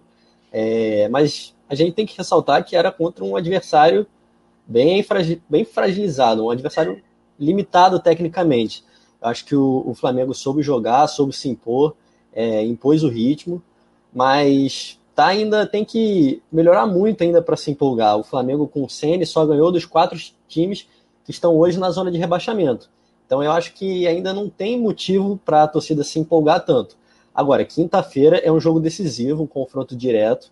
É, em casa, né? O Flamengo vendeu o mando para Brasília, mas é o mandante da partida. E o Flamengo, se ganhar, aí sim eu acho que a torcida pode começar a pensar em título, pensar em coisas maiores, porque foi o que eu disse no resenha passado. Acho que o momento do Flamengo é para pensar por enquanto em se manter no G4. Que o título ainda está um pouquinho distante, cinco pontos, faltam oito rodadas. Eu acho que o Flamengo tem que pensar em se manter no G4 por enquanto. E a atuação contra o Goiás foi boa, mas não é parâmetro para a luta de título. É uma obrigação que o Flamengo tinha que cumprir, conquistar os três pontos, coisa que não fez nas últimas rodadas, e isso acaba animando mais, né? Porque era um tempo sem vencer, mas eu acho que uma atuação esperada, assim, de um time que quer ficar entre os primeiros. Eu acho que não é motivo ainda de empolgação absoluta, não. É, eu tô contigo, cara. E eu acho que esse jogo contra o Grêmio, né, da rodada 23, Paulinha, que vai acontecer daqui a três rodadas, né? O Flamengo vai pegar o Palmeiras, o Paranaense, aí esse jogo do Grêmio. Eu acho que ali o Flamengo vai equiparar o número de partidas jogadas com, com o líder, né? Que pode ser o São Paulo ou o Inter naquela altura. Ali a gente vai saber. Se, aí, se o Flamengo ganhar do Palmeiras, fizer um resultado ok com o Paranaense fora e vencer do Grêmio na arena do Grêmio, aí sim, é arrancada de campeão, eu diria. Com certeza. É, eu concordo um pouco com o Dil, mas eu acho que a gente tem que. Cara, eu sou assim. A, analisando friamente, é claro que não foi parâmetro, mas puxando para o lado torcedor, é aquele famoso enquanto tiver 1% de chance, 100% de fé, né? A gente já vai se empolgando, não com o Rogério Senna, não é isso, não sou o Rogênio igual o Túlio, isso eu deixo para ele. Mas é, eu já vi o time com uma outra postura, um Flamengo mais disposto, é, o Flamengo mais ativo, fazendo uma marcação-pressão mais, mais incisiva, assim, um pouco. Então, é, não é parâmetro, mas eu acho que já é meio caminho andado para o time que quer retomar e dar uma reviravolta no torneio, né?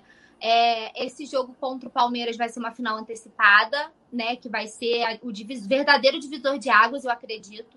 Mas pela postura demonstrada ontem, eu acredito que o Flamengo tenha meio que caído na real, né? Da importância de fazer os resultados, né? E fazer a obrigação.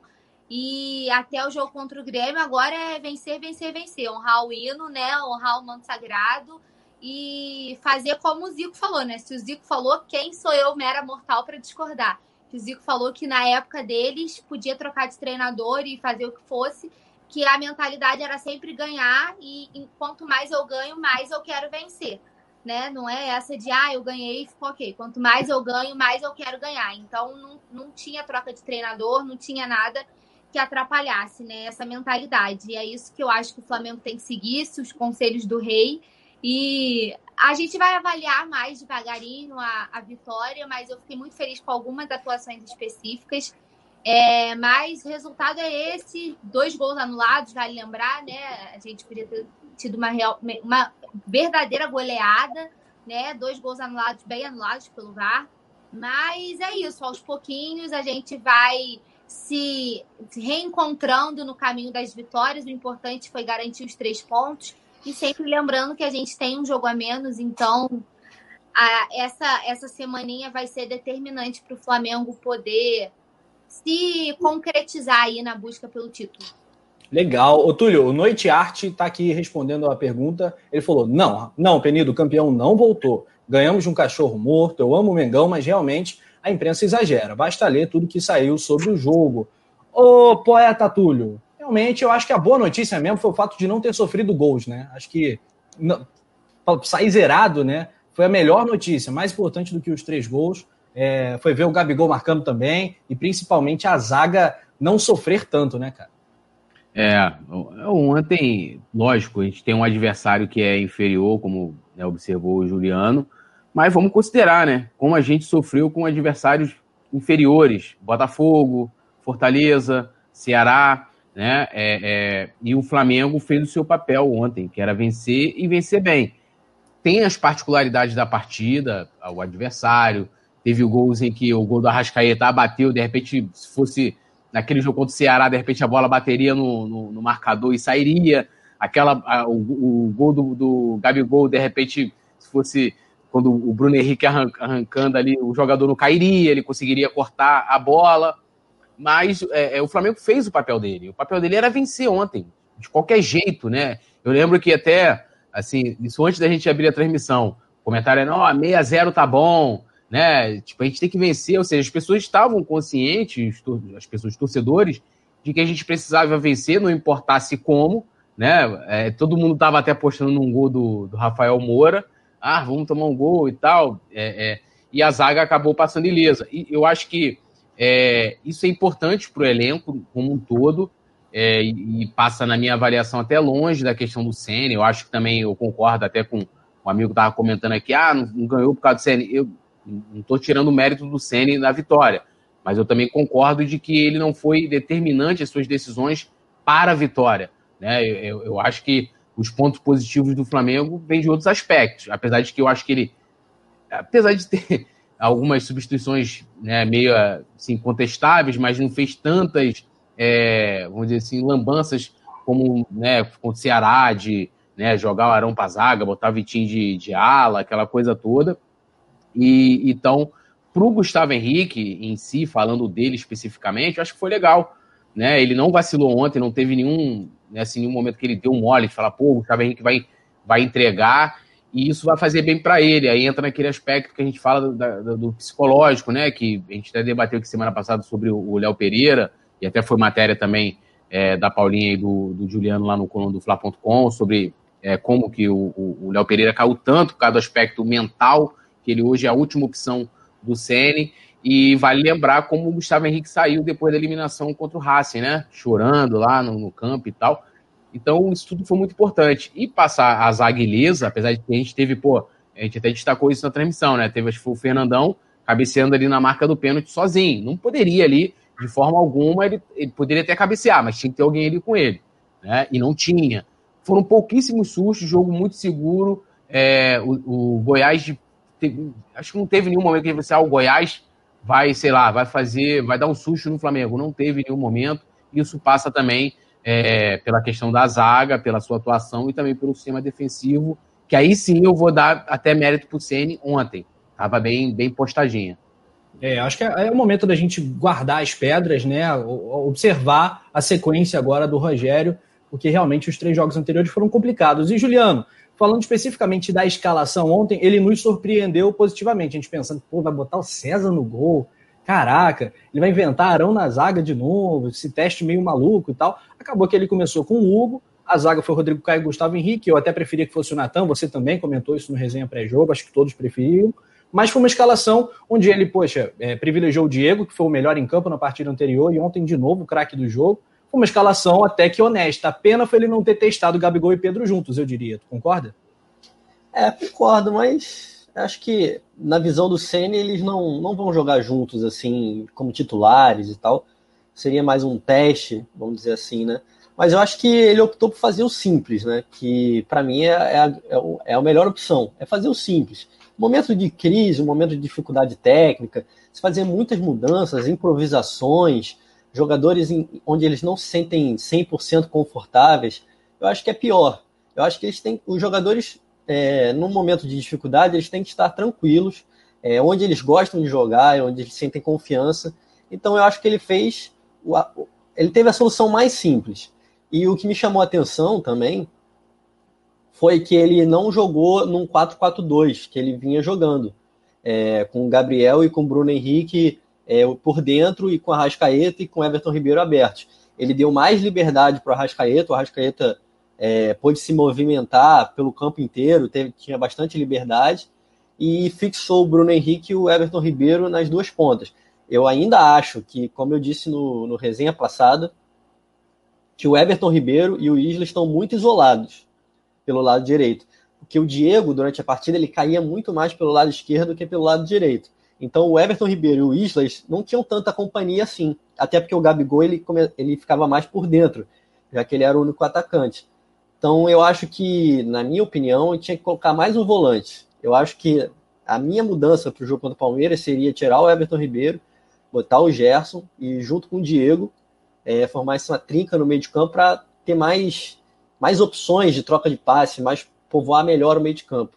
Que assim, eu ainda, ainda acho que apesar do 3 a 0 o Flamengo ficou devendo um pouco ainda na marcação, principalmente na pressão ali na saída de bola. Eu acho que por muitos momentos assim o Flamengo deixou o Goiás com tranquilidade tocar a bola, sair jogando e tudo mais.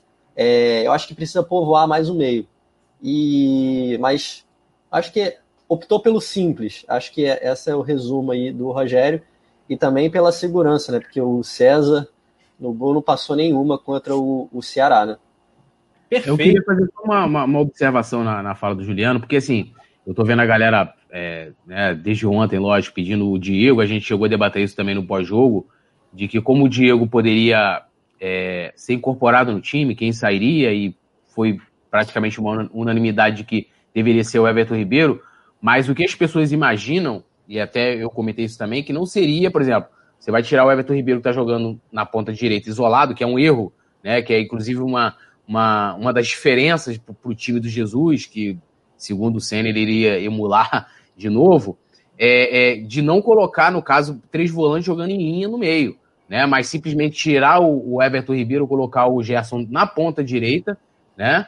E, e, deixar o Diego jogando ali ao lado do Arão, lógico, mais avançado, como o Gerson também já atua.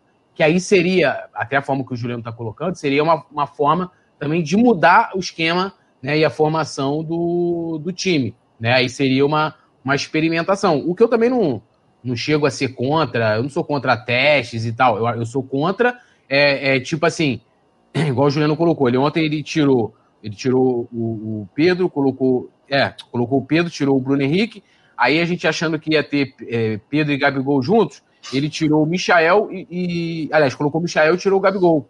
Isso já com 2 a 0 né? Então, se ele é. deixar, seria um momento adequado contra o Goiás. Sim. Goiás, não, mas o que eu falo é que assim, não isso não me entra na cabeça, e foi até tema do meu vídeo de ontem no coluna do Fla Play, que é a incoerência. Porque não, eu não consigo aceitar de forma alguma, ah, mesmo se eles tenham treinado ou não, é, qualquer o que for, você, é, o Ceni colocar Rodrigo Muniz para jogar numa partida tanto com Pedro e outra com, com Gabigol, e não colocar Pedro e Gabigol para jogarem juntos. Entendeu? Não faz, não faz sentido nenhum. É, é, assim, como é que isso entra na cabeça de que ele não considera? E aí já vai, mais uma vez, vou lembrar de novo da chegada, que estou querendo é, é, é, arrumar motivo para poder criticar o, o, o, o Sene, mas ontem, por exemplo, como até destacou bem o Rafa, seria um momento que você poderia até experimentar. De repente, se ele pensou, porra, tô aqui com o campo pesado, beleza que já não tá chovendo tanto como no primeiro tempo, então, de repente, vou deixar para uma outra partida de experimentar o Pedro e o Gabigol. Mas assim, é, se a gente está considerando, é, teoricamente, improvisar o Gerson na ponta, né? Não, não, não faz sentido a gente também não defender de que ele também pudesse tirar o, Ge o Everton e colocar, é, de repente, o Pedro como titular. Por que ele não pode fazer esse teste? Por que, que ele não treina né, os dois, já que é a falta de treino, imaginando, que eu acho impossível, de que ele tenha treinado é, Rodrigo Muniz é, sendo parceiro tanto do, do, do Gabigol como do, do, Pedro, e ele não fazer isso com os dois principais centroavantes do Brasil. Assim, é, são coisas que é só essa observação, essas observações mesmo. Ontem, assim, ontem especificamente, eu acredito que ele tenha feito essas substituições porque tanto o Gabigol quanto o BH estavam pendurados.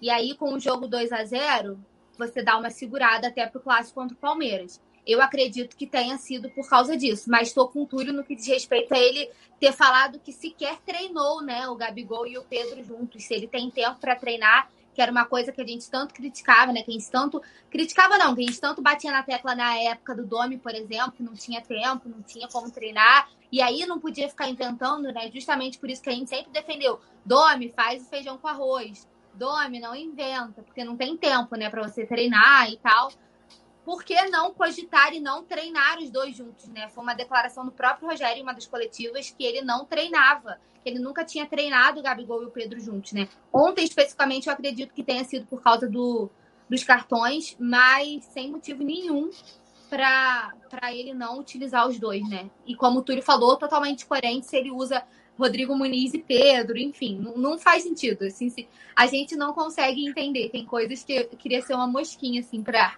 ver como é que ele desenha as coisas, para poder tentar tirar algum sentido disso. Muito bem, aqui ó, pintou um superchat. Andreso Nassif, para ajudar a pagar o salário do Jean. O salário é alto, a multa tá alta também. Tem que ter... Andreso, eu, eu conheço o Andreso, é pão duro pra caceta, hein? Porra, Juliano. Caraca, só, né, cara? Porra. A moral tá baixa, pô. É, o Flamengo venceu, o cara vem com dois contos. Pô, tá de brincadeira. Pô, o cara quis ajudar e acabou sendo zoado. Vai cancelar o superchat. É. Valeu, André.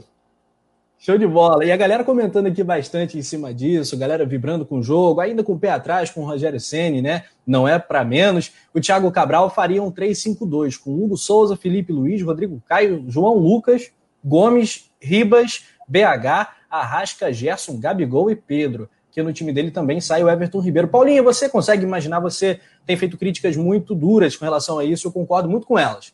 Everton Ribeiro está merecendo um banquinho e a galera do chat está endossando isso aqui. Será, será que isso vai acontecer contra o Palmeiras? Eu acho muito difícil. Difícil, difícil, praticamente improvável. É, a gente vê que ele não vem mexi, mexendo, né, em alguns, digamos que medalhões, principalmente o Everton Ribeiro.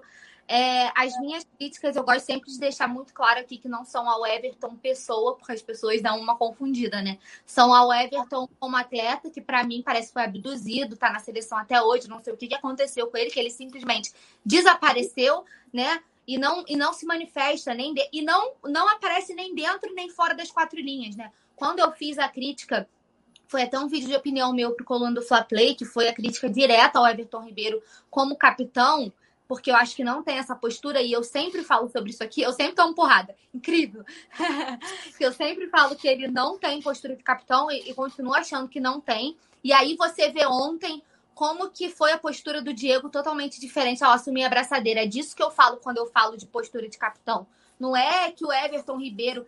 É, eu acho que é muito da personalidade dele. Eu não estou desmerecendo o jogador Everton Ribeiro, não é isso. Só que a gente precisa de um capitão que honra a faixa que carrega. E eu acho que não é da personalidade dele ter essa, essa, essa predisposição para chegar e cobrar e botar a galera para cima. Eu não vejo o Everton Ribeiro assim. Então, é, não somente isso, para mim, ele realmente. Agora a galera tá falando que o Gil vai ser abduzido. Gil, você prefere que eu, eu, eu possa falar Gil ou você prefere Gil?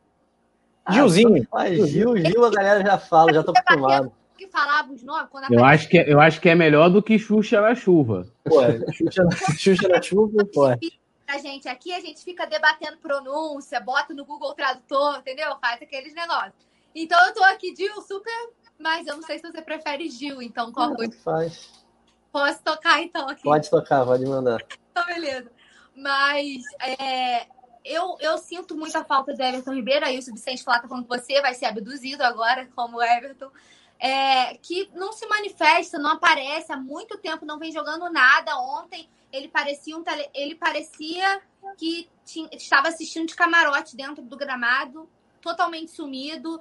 É, inclusive, acho que o Senna demorou, né? Vai dizer que tirou ele, achei até, nem acreditei dele, mas assim, demora, demora para mexer, ele fica sem render muito tempo, entendeu? Então, eu acho que as críticas são muito pertinentes. É, eu vou continuar fazendo as críticas e espero que essas críticas durem pouco tempo, né? Que a gente possa rever o Everton Ribeiro. Que é isso, produção? O Everton Ribeiro é abduzido aqui, ó. Igual do... isso. Ali, ó. Tá navegando ali. Aqui, ó. Você vê que tem a luz aqui, ó. Igual do Juliano, ó. É essa luz aqui que tá. tá é, ó. Achei o Ribeiro. a melhor é, participação é. da produção, mas a pessoa do quê? Meu Achei o Ribeiro e sumiu o Rafa lá. O Rafa deu Momentos antes de ser abduzido, né? A luzinha puxando ele, né? Sugando Aí, ele. Bora fazer a fusão, bora fazer a fusão também aqui depois. O... fazer a fusão, tu. Peraí, eu tenho que vir. É, eu, eu tenho que virar sei. aqui. Ó, ó, ó. Olha lá, ó. Aí, Printa a tela aí, hein? Vai virar figurinha. Não, o... Eu acho muito foda essa comemoração, mano. É muito foda. É maneiríssimo. O, o Simon não sabia o que era Sayajin, sabia? O Simon não sabia o que era eu também não sei, não. Raciocínio, eu estava morrendo de saudades da nossa dupla, né? Esse ataque fulminante, essa dupla. A gente sempre fala, né? A gente brinca quando a gente vai elogiar alguém. Ah, pique Bruno Henrique e Gabigol em 2019. E tinha um tempo que a gente não via, né? Então, ontem. Eu tô empol... Hoje eu tô muito animada. Não sei se vocês estão reparando. Estou empolgadíssima. Não estou rumo a Tóquio ainda. Porém, estou com a chama reacesa. Já tá no nível Rogênio, né? Já estou. Rogênio é demais, aí eu deixo para você, mas já estou com a chama das boas energias das mandingas, entendeu? Já estou animadíssima, inclusive. Felizíssima com a vitória de ontem. Hoje nada bala. Ainda não é rumo a toque, mas já tá vendo as passagens, já tá olhando e tal. Começando a pesquisar. Né? O, o Túlio, o Diego, vamos falar do Diego. É exagero da minha parte falar que o Diego não joga tão bem. O recorte é muito pequeno, né? São dois jogos muito bons, mas são dois jogos muito bons mesmo, né? O Diego não joga assim, pelo menos que eu me lembre, desde 2017. Ele teve aquele fatídico a final, né, onde ele perdeu o pênalti, e aquilo acabou sendo muito ruim para ele. Mas durante a temporada, na Libertadores, ele fez grandes jogos, durante o Campeonato Brasileiro também, grandes jogos. Em 2016 ele chegou voando, 17 ainda muito bem. A partir de 18, 19, a torcida começou a pegar aquela coisa, ah, o Diego Giras, o Beyblade do Flamengo, aquela coisa toda. E aí acabou que ele foi perdendo espaço em 2019 eu tô assim muito impressionado, o cara que vai completar 36 anos agora, ele é um atleta assim na acepção da palavra, muito profissional. A gente sabe a liderança que ele exerce e é muito bom ver o Diego jogando essa bola, cara. Diego tá jogando. É, é exagero falar que ele não joga assim desde 17? Olha, eu, eu assim, eu acho que acho que são contextos diferentes. 16 quando ele chegou, ele veio para ser o protagonista da, da equipe junto com o Guerreiro, né? Até aquele momento o Guerreiro era o, era o era o grande nome do Flamengo, a grande aposta da torcida também e tal. E, e o. Márcio e o Márcio Araújo. E o Rafael esse aí, esse aí eu prefiro nem comentar. E, e, e, ali ele, ele realmente ele incorporou isso e já chegou, parecia que ele era uma cria do Flamengo, né? Ele incorporou muito bem. É, aí veio aquela lesão no, na Libertadores de 2017. Até ali ele estava jogando muito bem. Inclusive, a equipe depois não se encontrou mais sem o Diego, tanto que a gente não passou de fase é, da primeira fase da Libertadores de 2017, porque não conseguiu jogar sem o Diego. Depois dali, quando o Diego retornou, e vai lembrar que o Diego teve que fazer cirurgia também, né? Teve até é, foi, é, teve que fazer cirurgia, foi no joelho. E o Diego já não voltou realmente a mesma coisa, né? E depois é, aí no final de 2017, 2018, tudo aquilo. Mas e, em 2019, é, o, o, contexto do Diego ele já não é o grande nome do Flamengo. O Flamengo já tinha vários nomes, então ele começou a dividir o protagonismo. Eu, eu, eu sempre defendi de que o Diego sempre foi uma grande opção para o Flamengo. Isso já em 2019. Se vai lembrar que em 2018 não já não queria que nem renovasse com o Diego. Né? Ah, não tem que renovar. Não falei, gente. E, e, e o engraçado que o pessoal reclama tanto da imprensa mas a própria imprensa já estava colocando Diego, ah, aqui, ó, Diego no Santos, Diego, ó, Diego tem lugar no Palmeiras. Eu falei, cara, como é que Diego tem lugar no Santos, tem lugar no Palmeiras e não pode ser uma opção no time do Flamengo? E em 2019, principalmente com a chegada do Jesus, que o Jesus via que ele não era o titular, é, vai lembrar que a lesão do Diego só foi nas oitavas de final da Libertadores. Até ali, desde com o Abel, ele era o titular da equipe. Ele, ou seja, o Arrascaeta ficava no banco, porque o Abel não tirava também o Diego. E o Diego não conseguia render mais, jogando lá na frente, como meia, como 10, né, como o número da camisa dele, é, próximo dos atacantes. E depois que o Jesus chegou, que ele começou. Ele já antes, ele já tinha ensaiado isso quando ele estava para poder ir para a Copa de 2018. E vocês lembram que o Tite começou a pedir para que ele jogasse mais como segundo volante. E ele até começou a ensaiar jogar assim no Flamengo. Mas ele sempre foi boa opção no Flamengo. Ele fez boas partidas em 2019 também. É, é, ele, é, depois que ele voltou, por exemplo, contra o Grêmio, na final, a gente não precisa falar que o Diego mudou a, a, a final da Libertadores, né, entrou muito bem, mudou a partida, e também durante o Campeonato Brasileiro de 2019, jogou bem várias vezes. É porque hoje a coisa tá tão, tá tão feia, né, vamos dizer assim, que uh, tá ruim, e aí ele, ele tá conseguindo jogar tão bem que agora tá conseguindo sobressair porque os outros jogadores também estão muito abaixo. Não estou desmerecendo, lógico, não o Diego, mas é, essas atuações que ele, que ele teve ontem, que ele teve contra o Ceará, ele teve é, é, é atuações parecidas em 2019. Por isso que eu acho que muitas vezes, as, a, não é nem crítica, a perseguição que se faz ao Diego são injustas. Então, estou dizendo que não. É, repetindo, eu sempre gosto de falar isso. Não é criticar o jogador quando ele não vai bem, como a gente está fazendo, por exemplo, com o Everton Ribeiro. Mas uma coisa é você, ah, o Diego não jogou, ontem não entrou, um exemplo, ontem não entrou, não jogou bem, não sei o quê. Beleza. Agora, você perseguir, ah, tem que mandar em cara porque o cara só gira, tem que mandar embora, não sei o quê, eu acho injusto. E acho que assim como ele está acrescentando nessas últimas partidas, e pode ser que ele esteja conquistando até uma nova posição no Flamengo, ou ser uma opção, é, vamos dizer assim, é, fixa pra, ali para a volância, para jogar como segundo volante, tendo mais liberdade, é, cara, eu acho que isso, quem ganha é o Flamengo. Quem ganha é a gente. Quem ganha é o Flamengo. Então, assim, eu não duvido nada se o Diego sair do Flamengo, não renovar e tal, de que ele vai parar num time grande, paulista. Não duvide disso, porque todo mundo olha o Diego como uma grande opção. Nenhum jogador tem obrigação de ser titular. Nem Diego, nem Gabigol, nem ninguém. É, eu vejo o Diego como uma grande opção. Hoje ele está merecendo, eu sempre falei isso aqui. É, para mim, joga quem estiver melhor. O Diego hoje está jogando melhor. Então, quem está tá jogando ruim é o Everton Ribeiro. Então, vamos sacar o Everton Ribeiro e vamos colocar o Diego. Acho que é isso. Essa coisa, pergunta para o São Paulino se ele não quer o Diego. O Diego Pô, é qualquer um vai querer, cara. Qualquer um. Qualquer um dos times que está lá na degola. O Diego seria um cara importante em qualquer time do Brasil, né? Se é ruim com ele, muito pior sem ele. Ô, Juliano, a gente faz aqui no Coluna a, a eleição durante a transmissão, após, do brabo do jogo, né? O craque da, da partida. Ontem eu e Túlio acabamos elegendo o Diego. Muita gente falou: oh, a Rascaeta jogou muito, tal, Gabigol fez três gols, dois anulados. Quem seria o seu brabo da partida? Não, de acordo. Para mim, o Diego foi disparado, não foi nem disparado o melhor em campo. E assim, queria complementar algumas coisas que o Túlio falou. É, primeiramente, questão do vestiário. É, muita gente sempre, desde que o Diego chegou, é, desde o início, se falava que o Diego é, liderava uma panela, que ele escalava o Marcelo Araújo, ele escalava o Arão, inclusive era um dos, dos, dos criticados, ele escalava o Vaz. Sempre se falou isso. O Diego é uma grande liderança dentro do vestiário. Todos os jogadores respeitam ele. A comissão técnica respeita muito ele. Todas que passaram, não só do Rogério Ceni, todas. É, a diretoria respeita muito ele. Ele tem uma ascendência muito grande dentro do vestiário. E isso, a galera pode achar que isso não é importante, que isso é só uma besteira. Mas o Diego, e mais isso que o Diego tem, é muito, muito, muito importante. Ele faz com que o elenco fique unido, é, ele é um comandante em momentos ruins, em situações difíceis do time, ele chama a responsabilidade. Então, isso é muito importante. E o Diego tem isso, e que o Rafinha tinha também, e o Diego Alves tem também, mas que a galera não dá muita importância. E é muito importante. Esse é o primeiro ponto. Segundo ponto, também vou também na, na, na mesma linha de pensamento do Túlio. O Diego teve bons momentos desde da, da, do início dele no, no, Flamengo. Como qualquer jogador de uma passagem de 4 ou 5 anos, que ele já vai ficar 5 anos, cinco anos no Flamengo, tem altos e baixos, é normal. Ninguém joga cinco anos em alto nível, é impossível. Todo, todos os jogadores têm momentos bons e momentos ruins. Ele teve problemas de lesão. É, em 2017, o problema que ele teve artroscopia no joelho, ficou um mês e pouco afastado.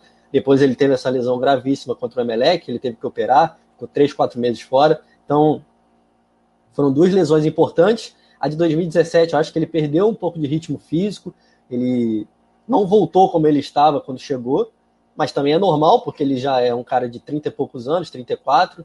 Na época ele já não era mais nenhum garoto, então também é, é natural. É... Então, eu acho que o Diego é muito importante para o Flamengo ainda, tem tudo para ser muito importante ainda.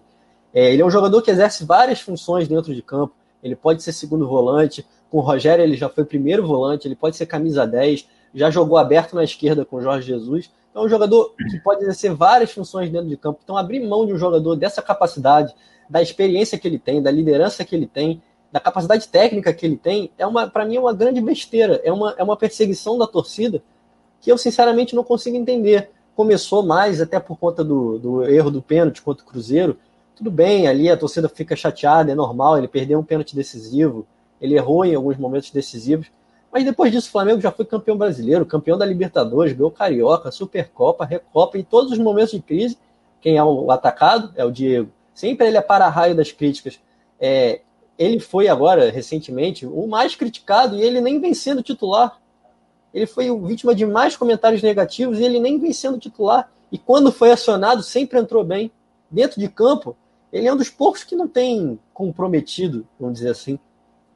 E ontem foi titular e foi muito bem, deu ritmo ao meio de campo, correu o campo inteiro, teve muita intensidade, deu assistência para o Rascaeta é, finalizou de fora da área, quase fez um golaço.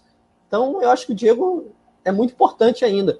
E, e uma comparação que eu, que eu faço, que eu vi algumas pessoas falando, ah, o, o Diego é, de 2019 é, é o, o Diego de 2021 agora é tipo como o Gerson quando chegou no Flamengo. E o Gerson de agora é o Diego de 2019. É, eu acho que é uma, uma crítica assim até importante. Eu acho que vale um bom debate. E eu comparo também com 2018, que quando o Dorival assume, o Diego vai para o banco e o Paquetá é o titular. E aí o, o, Diego ganha a posição do Paquetá. E a galera muito fala, ah, o Paquetá tá com a cabeça fora, porque foi vendido, mas eu acho que foi por mérito do Diego e por algo que eu acredito que esteja até rolando algo parecido. Eu acho que o Gerson tem, tem demorado muito para soltar a bola durante o jogo, tem prendido muito a bola, carregando demais a bola. Então eu acho que ele tem atrasado um pouco o jogo do Flamengo. É, não que o Gerson não seja um ótimo jogador, ele é um ótimo jogador, mas eu acho que a partir, eu acho que rola um pouco de comodismo, porque ele sabe que independente da maneira com que ele jogue, ele vai ser o titular. Não tem competição, ele vai ser titular sempre. Eu acho que quando um jogador sente isso, eu acho que ele se acomoda, ele não, não é, propositalmente, mas até involuntariamente porque o melhor ambiente é o ambiente da competição. Ele sabendo que tem um cara atrás dele, o Diego agora, que está querendo espaço, está querendo ser titular, eu acho que aí ele vai, vai ter uma postura diferente, vai ter que jogar mais rápido. Eu acho que o Gerson está um pouco lento. E acho que ontem a grande diferença do jogo, a grande diferença que fez o Flamengo jogar melhor, atacando melhor, com mais troca de passes, foi o Diego, porque ele estava muito rápido, se movimentando muito, soltando a bola rápido. Não teve isso de, ah, Diego Giras, que prende muito a bola. Acho que ele soltou a bola muito rápido. Então, por isso que, para mim, disparadamente, o Diego foi o melhor em campo. Porque ele que mudou a forma com que o time, com que o time jogou, entendeu? Então, por isso que, para mim, o Diego não só foi o melhor em campo, como eu acho que, pela sequência, Eu acho que ele tem que ser titular. Eu escolheria para sair o Everton Ribeiro, mas se o Senna escolher pela saída do Gerson, eu não acho absurdo. É, nenhum jogador pode ter status de intocável. O Túlio também falou isso. Ninguém pode ter o status de ah, ele, esse jogador não pode ser reserva. Pode ser reserva, não tem nada no contrato dele que impeça ser reserva. Ele não é Deus, ele não é o Messi, não é o Pelé. Ele é o Gerson, que é um ótimo jogador, mas não pode ser visto como um jogador completamente substituível, porque não é. Tem jogadores no elenco que podem fazer essa função também. E eu acho que o Diego é, tem pedido espaço, né? É isso, só, só uma, uma, duas observações, na verdade. Ontem ele, o Diego te, acabou jogando, é, terminando o jogo como, né, ali, na, aonde joga o, o, o Arrascaeta, né, jogando como meia, é, saiu porque o Flamengo terminou com Arão e João Gomes né, de volante, ele acabou mais à frente, e mesmo assim o ritmo não caiu, a qualidade dele de jogo também não caiu em função disso. É, e outra que o, ele é ídolo do Gabigol, né? O Diego é ídolo do Gabigol. É verdade. O Felipe Torres, Paulinho, ele destaca aqui pra gente uma curiosidade, que o Diego Fernandão do Goiás, 1,92m a criança, é, foram jogaram juntos no Fenerbahçe. A galera do chat participando aqui, Rafael Lima Felipe Torres, Moisés Araújo, que é membro do clube do canal. Galera que quiser se tornar membro, tem aqui o link na descrição do vídeo. Paulinha, Diego foi o melhor em campo? E outra, quem foi o pior? Na tua avaliação, quem seria aí a bola murcha do jogo Flamengo-Goiás? Claro, pensando no time do Flamengo. Sobre o Diego, os dois falaram basicamente tudo em questão de tatiquez, de é, fundamentos, de atuação. Mas essa é algo que eu venho batendo muito, né, sobre essa perseguição ao Diego. Toda vez que a gente tem a oportunidade de falar sobre ele, eu acho que ele carrega um pouco o estigma daquele time que daquela fase sofrível do Flamengo em que ele era a estrela e aí ele acaba carregando muito esse estigma. E uma coisa que me, me chateia no sentido de porque a gente quer sempre o melhor do clube, né? Independente de você gostar de jogador A ou B ou não gostar do jogador, eu quero sempre é, o melhor do Flamengo. Então, quanto, quanto melhores atuações individuais e coletivas, melhor joga, joga o coletivo e a, a maior prova probabilidade de, de alcançarmos os resultados. Uma coisa que me deixou intrigada ontem, eu até comentei, foi que as pessoas não conseguem reconhecer que o Diego tá jogando bem sem criticar. Entendeu? Ontem, muita gente falando, é, elogi tentando elogiar o Diego, mas a pessoa não consegue desapegar desse estigma de Diego Giras, de Diego Marqueteiro, de Diego isso, Diego aquilo. Então, as, criticavam o tempo inteiro, mesmo elogiando. Para mim, realmente foi o brabo do jogo. Comandou. O Arrasqueta também jogou demais, assim. É, os, foram três destaques, assim, na minha opinião Uh, em ordem, Diego, Arrascaeta e Rodrigo Caio.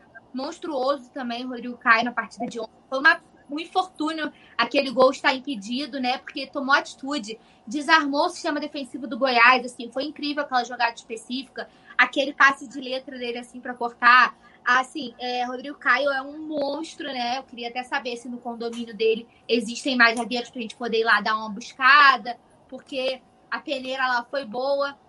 Mas o Diego, para mim, é o que eu sempre falo: meu 10 veste a 10. 10 e faixa. Ontem, eu não vou me estender muito, porque os dois já fizeram todas as observações, eu concordo. É, nesse momento, como você me perguntou do bola murcha, as bombas você sempre joga para mim, né? Porque os dois só falaram dos bons. Aí na hora que chega a bomba, Paula. Tô... Bola murcha, Paulema. Quem foi o bola murcha? Vamos lá. Tá, tá, enrolando, tá me enrolando, tá pensando aí. É, não, não tem muro, não, rapaz. Vai. Everton Ribeiro. Ih, rapaz. Everton Ribeiro, bola murcha do jogo. Everton Ribeiro. Everton... Engraçado, incrível. Eu não colocar o Gustavo Henrique como bola murcha, mas aí é o que eu sempre falo.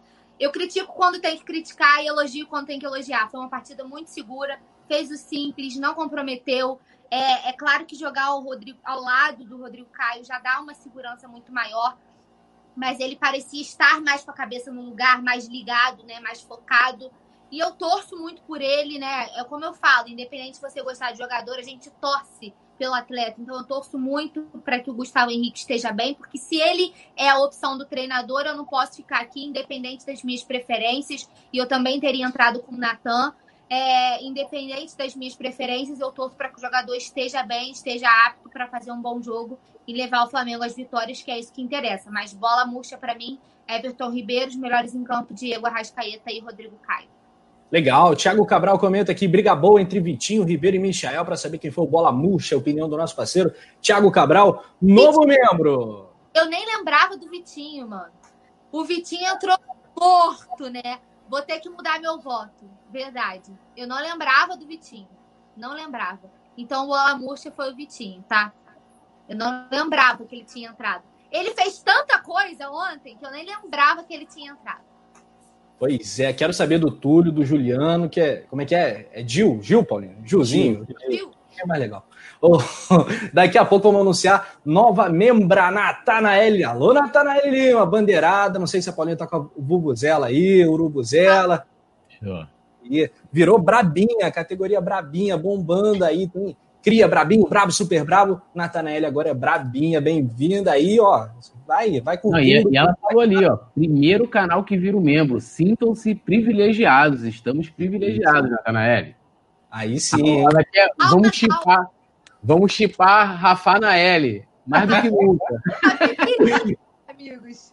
Que honra aí. Aulas, aulas, já diria Paulinha Matos. Sensacional. Vou saudar aqui, além do Natanael, o nosso parceiraço Bruno Castanha, que está ligadinho aqui na nossa live. Ele que está aqui no YouTube, participou com a gente, fera, bravíssimo, técnico de futebol, cara sabe muito e teve aqui, nos deu o prazer de participar aqui no, no Resenha ao Vivo. Salve bancada, ele foi o like 506. Importante para lembrar, likezinho aí, galera, ajuda muito Coluna do Fla. Se inscreva também. Ontem a gente rompeu uma marca espetacular de 520 mil durante a transmissão de Goiás 0, Flamengo 3. Então, é sempre um prazer, um privilégio, um desafio, né? Falar para tanta gente é muito bacana, é um prazer. Ô, Juliano, quem foi o bola murcha de Flamengo e Goiás?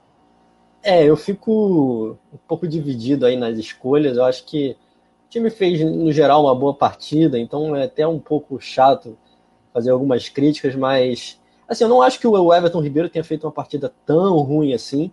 Eu acho que ele, ele eu ainda acho, eu ainda tenho, eu tenho essa visão, eu vou insistir nela, de que ele está jogando isolado. Tanto ele quanto o Isla caíram muito de rendimento com o Rogério Ceni e para mim não é uma questão só individual, individual, uma questão técnica.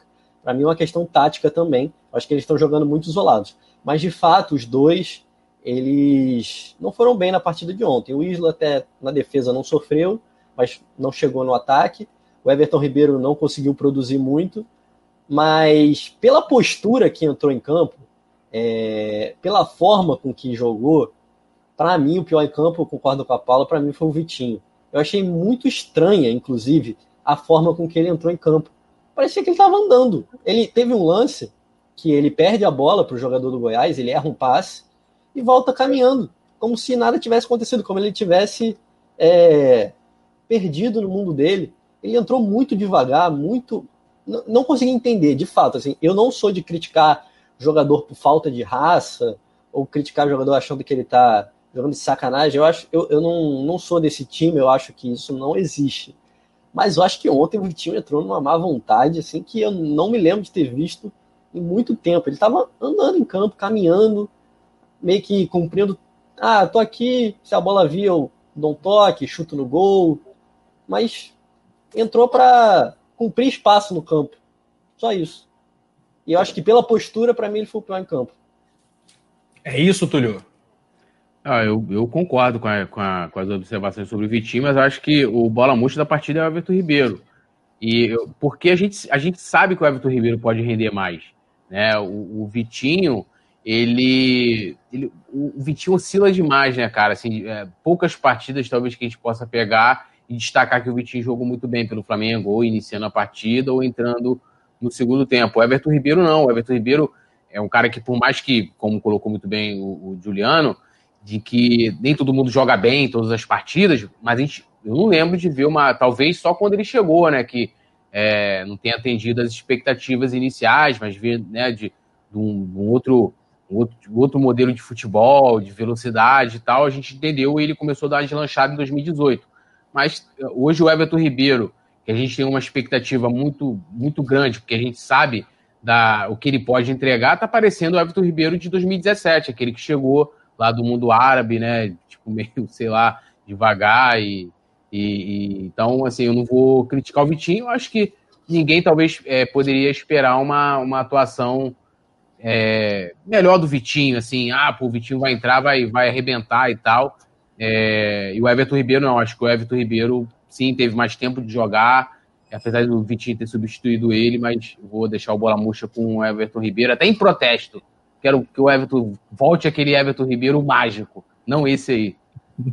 o faixa de ouro, né, Túlio? Isso é a faixa é. de lata, né, cara? Nem faixa é. mais aqui. O capitão agora é o Diego, né? Quando o Diego entra, ele é capitão. Temos aqui a audiência do Facebook do Coluna também, no Twitter estamos ao vivo, então não é só a galera do, do YouTube. Se você está no Face, se inscreva no Coluna no YouTube também. Mas aqui, o Cleiton Andrade tá, tá falando diretamente do Face do Coluna, ele diz: falou tudo agora, o Everton tem que sentar um pouquinho no banco.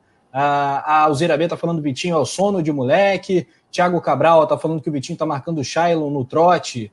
É verdade, parceiro, tá complicado. O Alohana Pires, o Rafael Lima fala: poeta Túlio é coach. Encheu a bola do Vitinho. acabei de criticar o Vitinho, coitado. poeta Túlio teve esperanças no Lincoln até o último segundo, né, cara? O gol não, não, eu, eu, até, até eu falei pro Juliano. É, o Juliano, ele gosta do Abel. Então, assim, Juliano, independente da opinião que você viu, que eu, eu, eu, fiz a, eu critiquei o Vitinho, né? Você viu, não, o Túlio é coach do Vitinho, então, então você já fica com esse estigma. Mesma coisa é o Lincoln.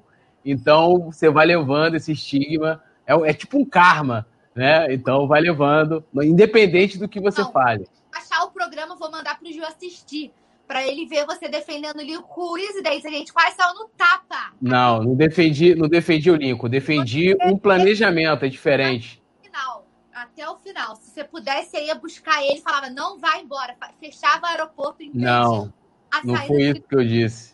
Eu confesso que teve determinado momento que pô, até tava enchendo o saco falar de Lincoln no, no coluna, cara. Meu Deus do céu, todo dia a gente vai falar do Lincoln. Não, mas daquela vez que, da, da, das primeiras propostas dele pro, pro, lá pro Grupo City, a gente não tinha, por exemplo, o Rodrigo Muniz, que hoje é uma opção, né? É, a gente não tinha muitas opções na frente e, e, era justamente isso que eu defendia. Não tinha como você ali, na minha, na minha visão, tá? É, você é, negociar o Lincoln e não ter ninguém ali para repor no ataque. Então, assim, não era, é, era igual a questão do Domi. É, eu nunca defendi que o Domi não tivesse é, que ser demitido ou não, tanto que no dia que ele foi demitido, eu, era até meio que esperado, mas sim defendendo o planejamento, porque eu sabia, eu tinha absoluta convicção de que o Flamengo não iria repetir o processo que foi para a contratação dele. E eu escrevi isso, tem até é, mais facilidade, em que eu, o título do texto é O Flamengo não se pode deixar engolir pelo sistema, está lá no coluna do Fla.com. É, então a, a, defesa era essa, assim como a, a, defesa também a um planejamento que eu acho que ficou claro, né? Tanto que o Rogério pediu para o Muniz é, né, é, incorporar o profissional, e hoje é uma opção, que seria, é, teoricamente, do Lincoln, de entrar como entrava como opção na, nas outras partidas, quando ele ainda estava dentro dos planos da equipe. Muito bem. Otúlio, me permita aqui explorar o nosso novo repórter apurador, o grande Juliano. Tem aí um momento histórico de Túlio com a bandeirão de muralha, né, cara? É, é complicado. Mas, ô, ô Juliano. Cara, e ele, deixa eu explicar pro. Peraí, deixa eu explicar pro Juliano. Jogo antes da final da Copa não tem que explicar porra nenhuma, cara. Não tem que se explicar nada. Ô, Juliano, enquanto o filho pensa no que ele fez. É. Reflexão, vai refletir, vai refletir. É, não, tem, tem, tudo, tem um contexto, tem uma explicação. Ali era o momento não, de apoio. Era o momento de apoio, jogo antes da segundo jogo da, da, da, da Copa do Brasil, e nós fomos levar uma bandeira. Chega! Não, Túlio, não. Ai, meu Deus do céu. O, o Juliano, tem defesa isso aí, bandeirão? Não, não falo mais. Chega, não tem defesa, meu irmão. Juliano, eu ia te perguntar, cara, será que o Diego Alves vai ter condição de jogar na quinta-feira? É, então, ele não treinou com o grupo hoje, né? Então, eu acho que. Não sei se ele volta na partida contra, contra o Palmeiras, não. Mas eu acho que, que estamos bem de goleiro, assim. O, o, Hugo é um bom goleiro, acho que ele é bem confiável. Só acho que precisa, precisa de sequência mesmo.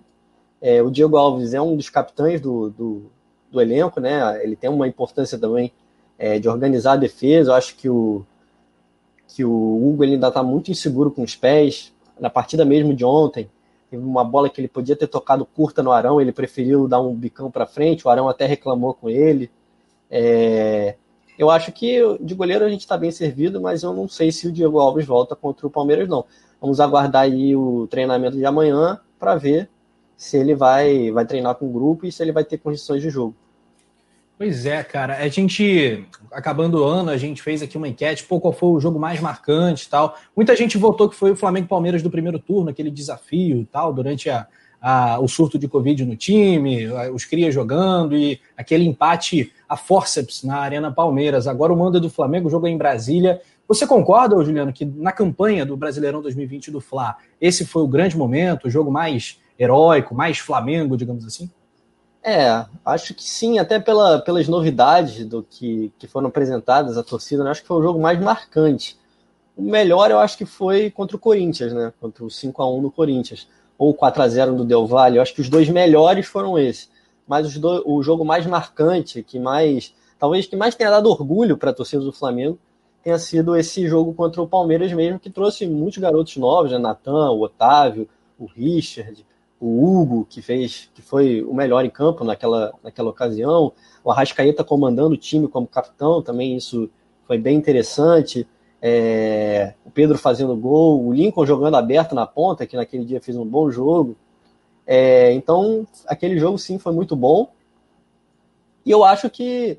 Mas agora a situação é completamente diferente. O Palmeiras está com outro técnico, momento infinitamente melhor, jogando muito mais futebol, vem de uma goleada no clássico e que o Corinthians vinha fazendo bons jogos também. Agora é outra situação. Agora o jogo é completamente diferente e vamos ver, né? Vai ser um jogo difícil. O Flamengo. É, eu acho que quem vencer tira o outro da, da briga pelo título. É, se o Palmeiras ganhar do Flamengo, o Flamengo já não. Acho que não almeja mais nada, a não ser Libertadores. E, e acho que se o Flamengo ganhar, o Palmeiras vai focar de vez aí nas duas Copas e Acho que o brasileiro não vai dar mais para ele, não. É, vai ser um duelo de titãs, cara. Eu acho que foi uma belíssima definição que você deu. Um pode acabar tirando o outro do, da chance de título. 4 a 0 no maior rival, Paulo. Imagina como é que o Palmeiras não vai chegar, né? O aspecto... Rapidinho, ó, temos protestos aqui na, no chat que Rafael Lima falou que a produção tem que me dar voz porque eu sou o coach do Colônia. perdeu, a, perdeu a vez, perdeu a voz. Por quê? Porque, pô, o cara bandeirão do Muralha né, cara? Aí não tem como. Paulinha, vamos, vamos. Fala aí, fala aí você. Vasco, né, velho? Já caiu três vezes, que vergonha. Ah, você sabe, vou mandar um vídeo aqui de quem caiu aqui, hein? Vou mandar, o Juliano não estava aqui na época. Aquela montagem, né? Você é lamentável. Vai, Rafa. Não, como é que você imagina esse Flamengo e Palmeiras, cara? Virou, acabou virando clássico, né? Pelos últimos anos e tal. Já havia uma rivalidade histórica entre as torcidas. Mas não tinha tantos jogos históricos, teve algumas finais e tal, mas nada tão apoteótico e tal. Agora, pô, eles ficam se revezando nos títulos brasileiros. O Flamengo faz uma temporada extraordinária em 19. O Palmeiras tá podendo varrer tudo, ganhar Paulista, Brasileiro, Copa do Brasil, Libertadores. Os caras estão pensando assim, cara. Megalomania agora trocou o rubro-negro pelo verde. Que história é essa? Não, lamentável, né, esse momento.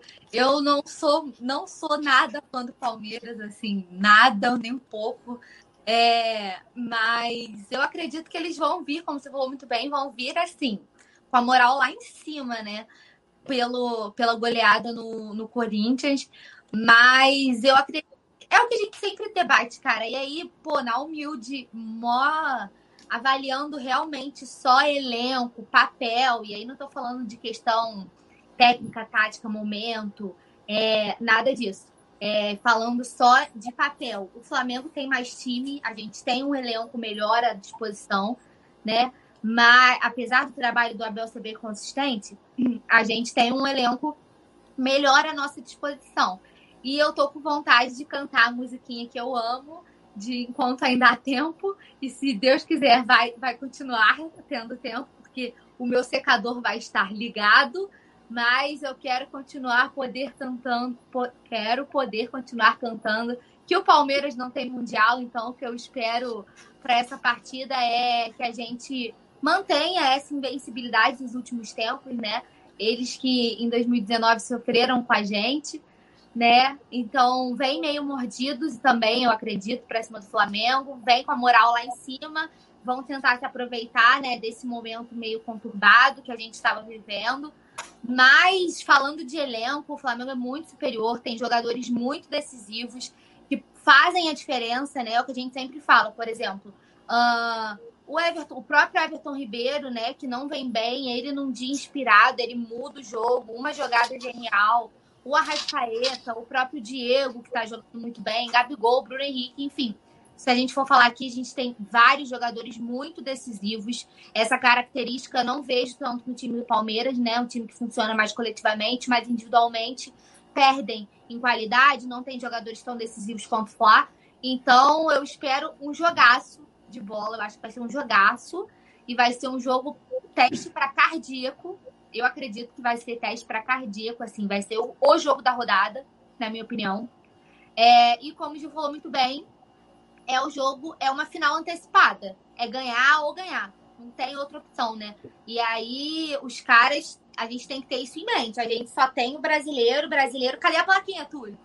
O Túlio roubou Aqui. a minha, o meu posto, né? E tá deixando a desejar que não tá levantando as plaquinhas, mas faça o favor. Brasileiro aí. é obrigação. Ah, Brasil... Essa plaquinha aqui não é, não é da sua leva, essa aqui é uma plaquinha improvisada, a sua é bem trabalhada, a sua, né, tem, é, é aquele trabalho pré-jogo, né, que você tá mexendo no caldeirão, isso aqui é protesto, aqui é protesto.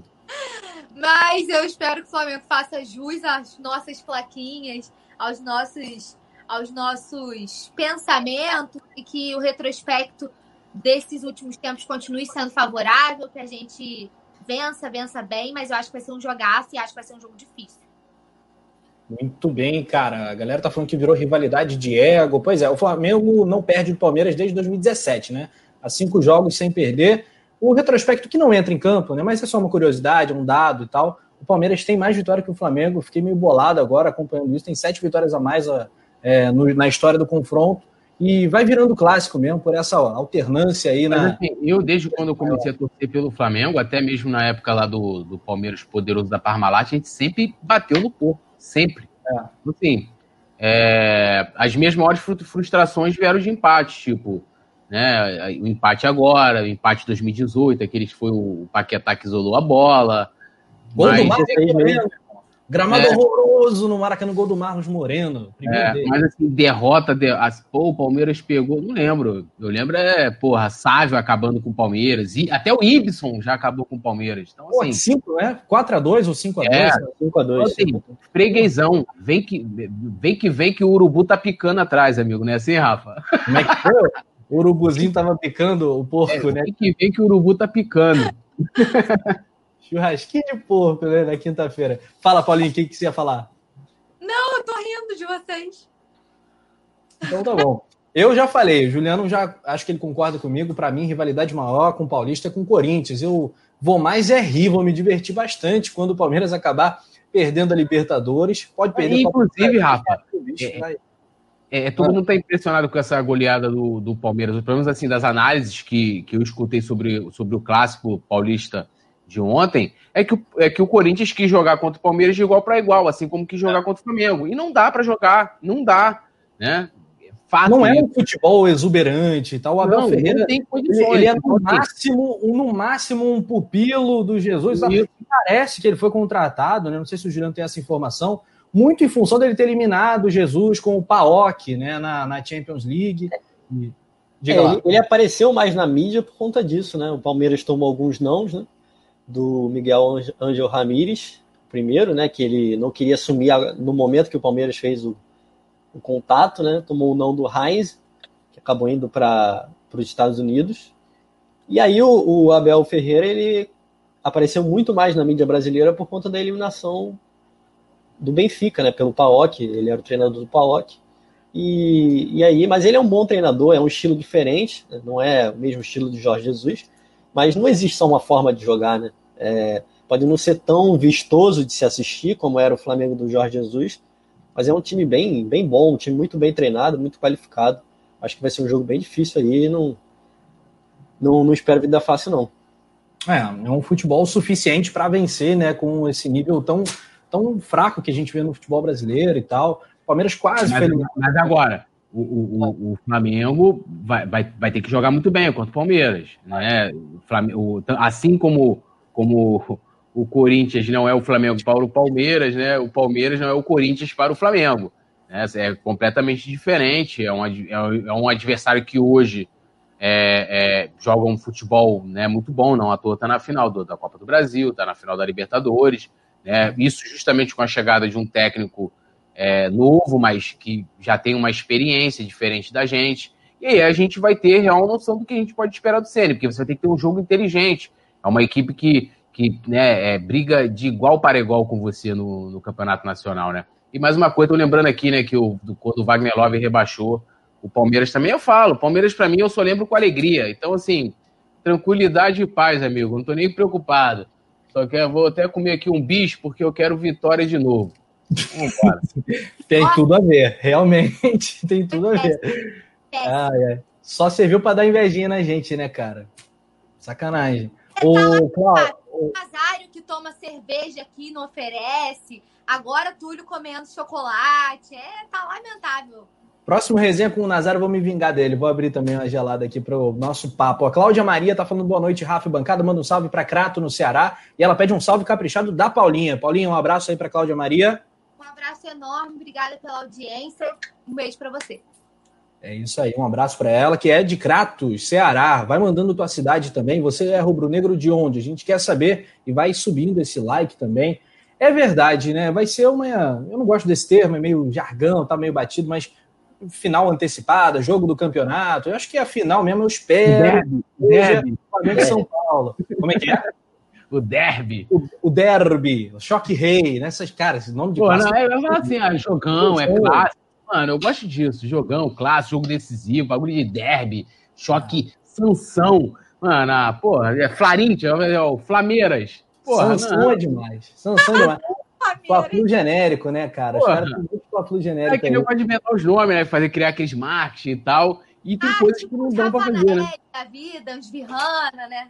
Não, aí é, é diferente, porque é um, é um, lado mais de entretenimento, casal. Tipo, eu acho, inclusive, que o, o Big Boys do Coluna deveria de ver para poder lançar um reality show, né? Nossa, pra gente reunir. É, eu já me, já me colocaria para ser o Thiago Leifert para poder apresentar essa atração. Túlio né? Mion, Túlio Mion. Túlio Mion.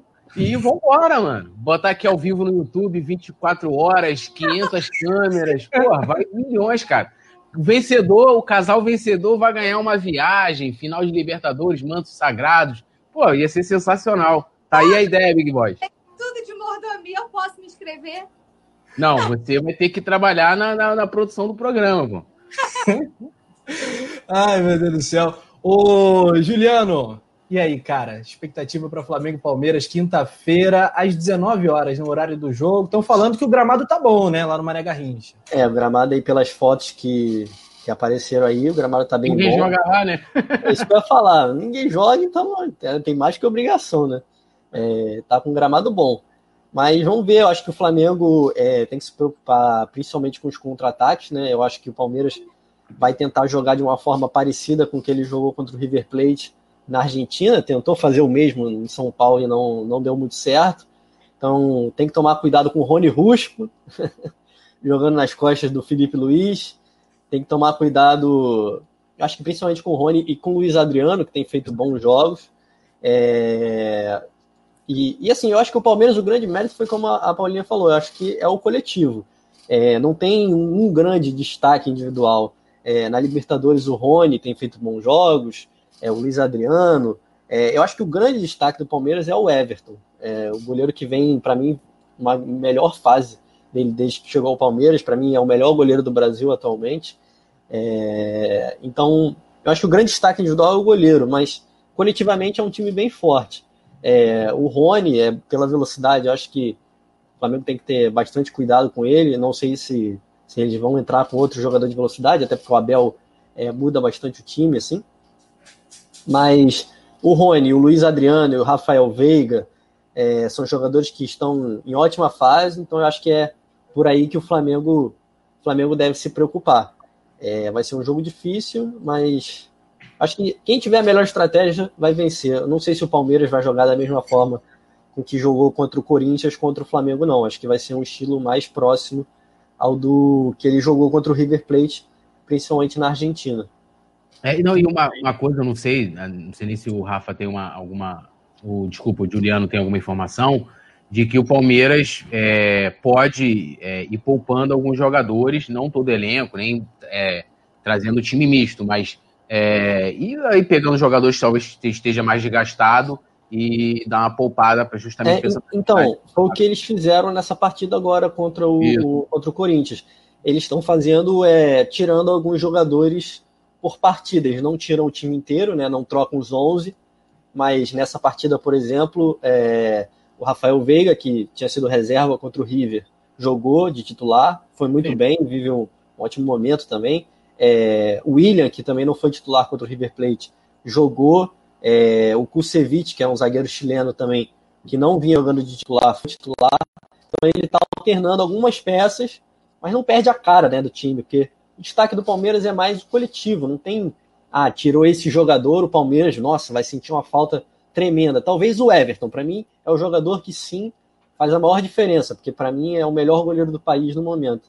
então é... eu esquema, né, de, de, de, rodízio, de poupar, goleiro não entra nesse esquema. É, então, exatamente. Então, como ele deve. E queriam comparar ao, ao, Flamengo do Jesus, né? Que, que justamente já não teria essa mesma possibilidade. Por exemplo, pô, se tirasse o Gabigol do, do time do Jesus, era uma, é uma perda enorme, por mais que você tivesse uma estrutura tática e um padrão tático definido, né? Como acontece com o Palmeiras. Tira um, é. tira outro, o time não muda sua estrutura. É, o que eu acho é que a grande diferença do Palmeiras em relação ao Flamengo do Flamengo do Jesus é que assim, o Palmeiras pode não ter nenhum super craque, mas ele tem muitas opções para todas as posições. Então ele tem muita variedade de elenco, que eu acho que é o grande diferencial do Palmeiras, né? Eles acabam conseguindo trocar com mais facilidade, ainda mais agora também que vários garotos aí surgiram, o Danilo, o Patrick de Paulo, o Gabriel Menino, o Veron, o Wesley que está machucado e não joga.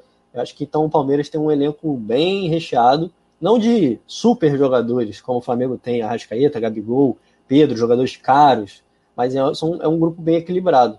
Então, acho que vai ser um, um, jogo bem difícil. O Flamengo tem que estar bem atento e acho que vai ser a grande prova aí do Flamengo no campeonato, o que, que o Flamengo vai buscar. Por isso que eu digo no, disse no início da resenha. Quando o Goiás fez a sua obrigação, fez um bom jogo, sim, ótimo jogo, não achei, fez um jogo correto e seguro, o suficiente para ganhar do Goiás. Para jogar contra o Palmeiras, vai precisar de mais do que fez contra o Goiás. Vai ser um jogo bem mais difícil. Então, é, vai ser a grande prova aí pro Flamengo e pro Rogério, né? O que, que ele quer no campeonato, se o Flamengo vai brigar por título ou se vai ficar aí só na luta pela Libertadores. É o grande desafio contra um grande adversário, o elenco muito equilibrado, como disse o Juliano, e tem alguns jogadores machucados. Você falou do Wesley, tem o Gustavo Gomes que está machucado, a galera do chat estava lembrando, o Patrick de Paulo, Gabriel Veron, alguns jogadores que têm sido importantes nessa temporada aí estão é, fora de combate e dificilmente vão jogar contra o Flamengo na quinta. Mais um giro no chat. Natanael Lima, o XXX, falando que o Bruno Henrique pode funcionar mais nesse jogo. Vamos ver o que, que o Rogério sempre está pensando para o Bruno Henrique nesse jogo. Não tem explorado da melhor forma o nosso jogador, de acordo com a análise da galera aqui do Coluna. A Lohana Pires manda um super chat. Destaca aí pra gente, produção. Ih, produção dormiu? Alô, produção. Ah, moleque. Túlio Bial, kkk. Eu aposto no Rafanael. No Pô, ia mandar, imagina, altos textos lá na hora das, das eliminações, na hora de dar os resultados. Pô aquelas, aquelas eliminações incríveis, bombásticas. Pô, ia mandar os textos, pô, Pablo Neruda, Carlos Drummond de Andrade, Vinícius de Moraes, ia misturar tudo. Jorge Jesus 5? É. é. Não acho que quem ganhar ou perder vai ganhar ou perder. Vem ser feliz é. aqui, aqui fora, o Rafa Naeli, né, cara? Vai lá. Rafa Penido, Pois Você é. continua, Rafa Penida. Aí Rafa sai feliz da vida, comemorando, pula na piscina, tira a roupa. É. E que nem o carnaval. Vamos ver, vamos ver vai perder as canecas. Quadra do casal Virrana. Aí vai pra quadra do casal Virrana. E, e tal. É. Aí, ó. Voltando a... ex-coluna. Não, mas aí não pode ser de férias com ex-coluna porque é, tem que ser atuais. É isso o Vicente Flá, Lohana Pires, Josi Resistência, beijo para Josi Resistência, ligadinha aqui na nossa live, parceria 100% do canal. Vicente Flá agitando o chat. Rodrigo Prado tá falando que a gente é Dieguete. Não tem isso de Dieguete, não, cara. A gente reconhece o mérito do cara. Quando tem que cobrar, a gente cobra. Eu já bati um monte no Diego aqui. Coitado, semana passada aqui destruindo o Diego, coitado. Batendo é. nele aqui. Então, falando é. da panela, né? Então, a galera viaja muito. É, não tem isso não. É, o Jailton Brito, inclusive, fala Diego é um jogador que quando entra se entrega e tal. Acho que esse é o momento é, que é justo, um dia é justo elogiar o Diego. Agora, outro jogador que a produção separou aqui para a gente falar durante o nosso papo é o Michael, né? Muita gente fala, pô, será que o Michael contra o ex-clube vai ter lei do ex e tal? Gente, o Michael entrou, não é por conta da, da estatura do cara, então que às vezes, às vezes a gente brinca, às vezes até exagera nisso, né? Mas, cara, parecia uma criança jogando bola no meio dos adultos de verdade. O problema do Michel parecia ser a bola, né, durante o jogo. Aí depois ele falou que deseja seguir no Flamengo e tal. O Flamengo pagou muito caro e o Michel não está entregando. Ô, Paulinha Matos, você ainda tem esperanças numa recuperação do nosso baixinho, Michel? Cara, não. Porque assim, é, é, é, um, é um jogador que não é muito aproveitado realmente, né? Porque a gente tem outras opções. Mas como eu, sempre que a gente fala e eu, eu ressalto, é, não tem como a gente esperar tanto do Michel aqui, porque no Goiás ele era o destaque, né? Tipo, o time jogava em função do Michael, era, era um cenário completamente diferente do que ele encontra aqui no Flamengo, que é um time muito recheado de craques e que o estilo de, de, de jogo não é um estilo que vai ser montado é, é, para jogar pro Michael em função do Michael. Então ele precisa melhorar muito para poder se adaptar. Eu acho que é um dos jogadores também que o manto pesa, né? A gente sempre fala aqui, parece, parece repetitivo, mas não é é, eu acho que realmente tem atletas, e não à toa ele foi revelação do campeonato no no, na temporada passada. Fez uma temporada realmente muito destaque. Mas eu acho que no Flamengo sente, entendeu? É diferente, é, a pressão é muito diferente, né? Todas as, as vezes, as poucas vezes, né? Todas as vezes. As poucas vezes que ele entra, ele não consegue render, né? Tem erros muito bobos, erros muito capitais, assim, erros básicos básico de um jogador de futebol. É, então, eu acho que é demais para ele, por enquanto. Não sei se isso é uma questão de, de também, como eu sempre bato na tecla, trabalho mental e aí fazer um trabalho com ele para ele desenvolver mais. Ontem, até o Ceni teve uma conversazinha com ele né, no final do jogo, mostrou na transmissão, o Ceni chamando, dando algumas instruções, algumas coisas. Mas sei lá, eu acho que ele foi muito caro e como o Flamengo tem muitas estrelas, não é um estilo de jogo que favoreça jogar em função do Michael. Então ele precisa se adaptar, ele precisa jogar pro Flamengo e não o Flamengo jogar para ele, como acontecia no Goiás. Então, não é que eu não tenha esperança, é porque eu não vejo o Michael com espaço nesse time. Eu acho que ele não tem espaço, ele foi muito caro, acho que foi uma contratação que não foi tão bem pensada. E a, e a gente sempre bate aqui na tecla, né, que o Flamengo vinha de boas contratações. Foram poucas, né, que não deram certo. Eu acho que o Flamengo, que o, que o Michel não foi uma contratação tão bem pensada. E é, é assim, toda contratação ela é uma aposta, como a gente sempre fala. O Michel foi uma aposta que não dá, não está rendendo os frutos, mas eu acho que é muito em função de, de ser um, um cenário totalmente diferente do que ele tinha à disposição dele no Goiás. Pois é, o Juliano, talvez o Michel seja aquele cara que precise ser lapidado, bem orientado, mas assim, é, fora de campo ele parece ser um cara muito legal, mas meio figuraça e tal, brincalhão, risonho e tal. É, tem uma história bacana de vida também, é, não é só isso, só essa coisa mais folclórica e tal. Mas assim, eu também estou com dificuldade de apostar no Michel. Será que esse cara vai dar certo no Flamengo? O que, que você acha que poderia ser um caminho aí para o Rogério Ceni, para o clube e tal, ajudar o Michel a desenvolver o futebol que a gente sabe que ele tem. Né? É, então, cara, eu, eu não, não, acho que o Michel tenha nível para jogar no Flamengo, não. Assim, com, com todo o respeito ao, que eu tenho ao atleta, não tenho nada contra a pessoa, Michel.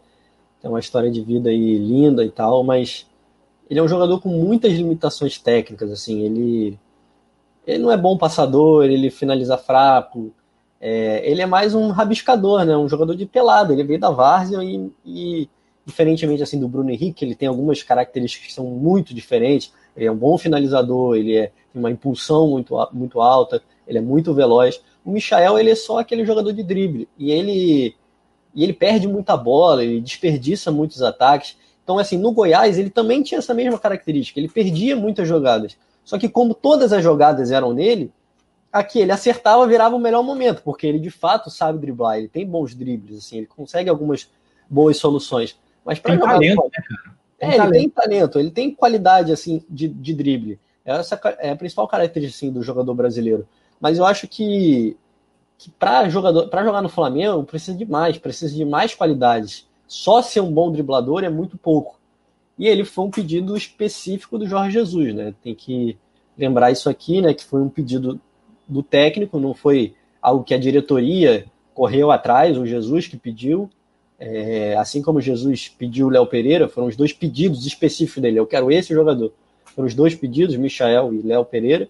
É, e o Michael, acho que não. que a, uma melhor opção para os dois lados, acho que seria tentar buscar os novos ares, não sei se por algum empréstimo, ou tentar vender mesmo.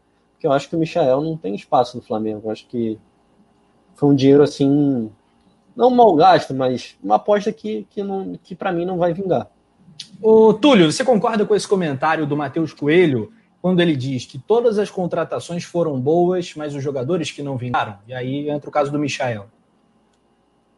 Cara, assim, eu, eu acho que é, dependendo da ótica que você vai olhar isso aí, né? É, tipo é, o caso do Rômulo, né? Lembra do Rômulo, é, quando o Flamengo é, trouxe? Todo mundo falou, faz pô, sentido. É, sendo que, assim, a contratação boa é aquela que dá certo, cara. Sabe, ah, eu Vou, a, gente, a gente contratou o Ronaldinho Gaúcho. Você vai dizer que, porra, o Ronaldinho Gaúcho é ruim? Não foi uma passagem muito bacana no Flamengo, apesar de ter ganho o título, campeão carioca e tal. Não foi uma, uma boa passagem, acabou né, sendo da forma que foi, muito mais por questões fora de campo do que dentro. Mas você vai dizer que foi uma boa contratação, o Flamengo se endividou ali e tal. Então, é, é, é entrando nessa questão do Michael, acho que foram feitas, como a Paulinha colocou muito bem, apostas, toda contratação é, ela ela não deixa de ser uma aposta, mas se possa trazer um jogador experiente e tal. É, e o Michael é isso. E aí eu concordo muito com o que o, o, o, Juliano falou, né, de que ele não é jogador para o Flamengo. E para o Flamengo atual, muito mais. Né? E já era para o Flamengo do Jesus, a não ser que o Jesus talvez tivesse um planejamento diferente para 2020, de repente de ter uma, uma outra alternativa do time jogar, de, de explorar a velocidade com, de, eh, com determinados adversários ou num dado momento da partida, porque o Michael no Goiás só jogava assim. E aí entra aquilo é, é, que a gente volta, o Goiás, como que o Goiás jogava? Era um time reativo, jogava no contra-ataque, explorando a velocidade dele, do Michael, tanto pela esquerda pela direita, e como o Juliano falou, todas as jogadas eram nele, né? Aí ele ia, acertava uma, duas jogadas, e aí tinha aquilo, né? Tem um recorte, as pessoas geralmente não olham todo, né, todo o material, vão olhar o recorte, e o recorte tem lá, ele acertando, às vezes, né, um drible é, em 10, né? Ah, o cara acertou 5, errou 5, né? Mas em que contexto, em que situação? A gente viu ontem, por várias vezes, ele até entrou bem, né? Mas várias vezes afobado, perdeu a bola de bobeira, é, jogadas que ele poderia, de repente, ter dado um, um passe, ele tenta dar o drible a mais. Você vê que ele tenta, às vezes, brigar no corpo, ele tá vendo que ele não vai ganhar do, do jogador no mano a mano, e ele parte pro mano a mano. Né? Coisa assim, que eu que tô de fora, né, e, e que não sou jogador de futebol, tenho a noção. Fala assim, pô, meu, tô ali, eu e Fernandão. Pô, eu não vou bater de frente com o Fernandão. Se eu tô vendo que vou tocar a bola, né, pra, ser uma opção. Não, ele tenta, ele vai para dentro, ele quer passar por dentro do, do, marcador. E aí, cara, ele perde. E assim, e aí ficam aqueles lances. Eu também, eu sempre é, gosto de, até de maneira autônoma na hora de falar do Michael, para não parecer uma perseguição nem nada, respeito ele também. Mas aí ele, ele proporciona jogadas bizonhas, né? Coisas assim. É, que não dá para comparar com o Bruno Henrique, como muito bem colocou, que também vem de pelada, mas pô, o Bruno Henrique é um ótimo cabeceador, o Bruno Henrique é um ótimo finalizador, né? O Bruno Henrique é um jogador versátil, né? Você pode aproveitar o Bruno Henrique em várias funções, o Michael somente de uma forma. O Michael surgiu jogando de uma forma. E o Flamengo, né, do Jesus, aquele Flamengo que a gente se acostumou, não, nunca jogou da forma do Michael. Ah, ele poderia ser uma opção durante a partida, de explorar a velocidade, joga ele para um lado, Vitinho para o outro. Pode ser, mas não para ser protagonista e também com a consciência de que a gente pode esperar jogadas como vimos ontem, né? Aquelas bizarrices que aí, claro, a gente não fica sublinhando, porque está vencendo, você não vai ficar se apegando a aspectos é, é, é, negativos e que não fazem nenhum tipo de diferença na partida, mas é, eu, sinceramente, eu tentaria de alguma forma recuperar a grana do investimento e vida que segue para cada um, que ele seja feliz para ele seguir o caminho dele ou não. Legal, poeta. Olha só, galera, mais um assunto que a gente tem. Esse é um pouco mais polêmico, um pouco mais palpitante, mas é importante da gente colocar aqui nessa roda rubro-negra. A gente quer sempre o melhor para o Flamengo, mas o Coluna do Fla é um canal que promove também jornalismo. É um canal de jornalismo esportivo, Juliano jornalista, Paula jornalistaça, Túlio jornalista, enfim. É uma, é uma equipe profissional e há outros canais profissionais especializados em Flamengo, influenciadores, etc. Tem uma galera é, e tem também é, informações de bastidores, vazamentos e tal, coisas que são é, naturais. Existe a questão pejorativa, ah, fulano é X9 e tal, fulano atrapalha o Flamengo. Isso foi levado à coletiva de ontem e o técnico Rogério Ceni teve que responder a uma pergunta sobre vazamentos de informações internas, escalações que saem antecipadas e tal. E, e ele se colocou e nem tinha muito como ser diferente. Ele falou que isso atrapalha principalmente o Flamengo, não é a mim, não é o clube. A gente lamenta nesse sentido. É, e ele se colocou sobre esse assunto. Queria saber a posição da galera aqui da mesa. O que, vocês acham aí? Você acha que isso devia ser levado à coletiva, Paula Matos? Que diga-se, foi uma coletiva relâmpago, né? Três perguntas, se não me engano, uma coletiva de menos de quatro minutos. Não sei se não houve tantas perguntas, não sei o que aconteceu. É, também não vou ser leviano aqui de falar sobre algo que eu não sei. Mas o que, você achou da coletiva, da fala do Rogério pós-jogo e sobre essa pergunta especificamente, esse tema dos vazamentos? Eu achei a coletiva patética, porque eu nunca vi uma coletiva com três perguntas, assim, é lamentável. A gente estava no pós-jogo, cobrindo para o site, tipo assim, eu fiquei, já acabou. Assim, foi. Eu entrei e acabou a coletiva, assim, foi muito rápido, achei patético. Ainda mais pós uma vitória, depois de tanta pressão. Enfim, mas também, como você falou, não vou ser leviana a ponto de levantar uma coisa que eu não sei o que aconteceu. O problema é que, cara, muita gente confunde o trabalho da imprensa. Isso é uma coisa que me incomoda porque as pessoas pintam a imprensa como vilão. É, e, e, o Gil, ele até ele ia assumir a, palavra, né? Eu acho. É, até por questão de trabalhar com essa parte de apuração mais incisivamente, ele ia até assumir isso. Eu acho que até, assim, vou, vou passar a bola para ele depois para voltar para mim. Especificamente no caso de ontem, né, Gil, que as apurações é, de preleção mostravam, porque foi, foi, foi, exatamente o caso de ontem que foi levantado na coletiva, né? Ah, a preleção mostrava o César no gol, o Arão improvisado na zaga. E aí a gente, isso foi divulgado, né? Foi apurado. É, com informações, as pessoas detonam, né? Ah, porque a fonte, a fonte é isso. Vocês não as pessoas não sabem como funciona o trabalho de jornalismo, as pessoas não sabem como funciona o trabalho de fonte de apuração. Então eu acho que é um pouco pintam a imprensa como vilão demais e não é bem assim que funciona. É para isso que somos profissionais e é para isso que estamos aqui fazendo, exercendo o nosso trabalho, apurar e divulgar a informação. Mas eu queria passar a bola para o Gil porque ficou muito, foi muito específico sobre esse detalhe. E a gente até confirmou a apuração, né, Gil? A gente confirmou, a gente deu no do Mas assim, é, isso é, uma, é um assunto muito, é muito delicado, porque a gente teria que dar uma, uma mini aula de jornalismo aqui, né? Ficaria meio, meio rápido demais para a gente falar. Mas a gente está fazendo o nosso papel. Nada mais é do que apurar e informar. É claro que o torcedor pode ficar mordido, pô, estão vazando a escalação. Mas o que que muda? Vamos botar, a escalação vaza seis horas. O time é. O jogo, a escalação oficial vazaria às sete. Cara, o time treina uma semana para pegar o Flamengo. Não vai ser sabendo a escalação uma hora antes do que sairia a escalação oficial que vai mudar os rumos da partida. Não é assim que funciona. Entendeu? É, existe. É notícia, né, Paula? É notícia, né? Se a notícia tá para ser divulgada e a torcida vai consumir isso, é do interesse do torcedor e tal. É, não sei se devia ser colocado, né? É, eu acho que assim, qual a necessidade de ter levado isso para a coletiva, talvez porque ele entrou com um time diferente. Ok, entendeu? Ele pode ter mudado de ideia em cima da hora, sei lá. Enfim, pode ter.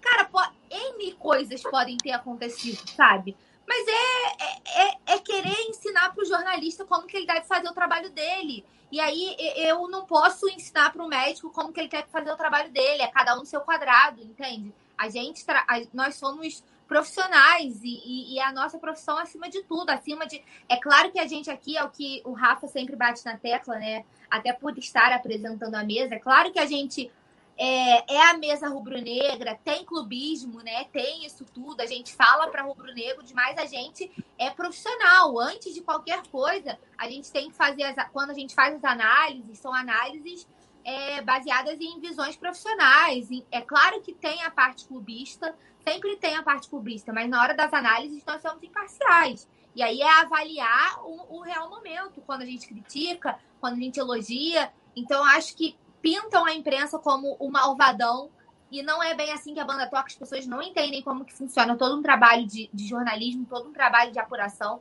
que é muito desgastante, né? As pessoas não sabem como que é você tá se movimentando, né? Eu, eu digo, Rafa, que o jornalismo é vital.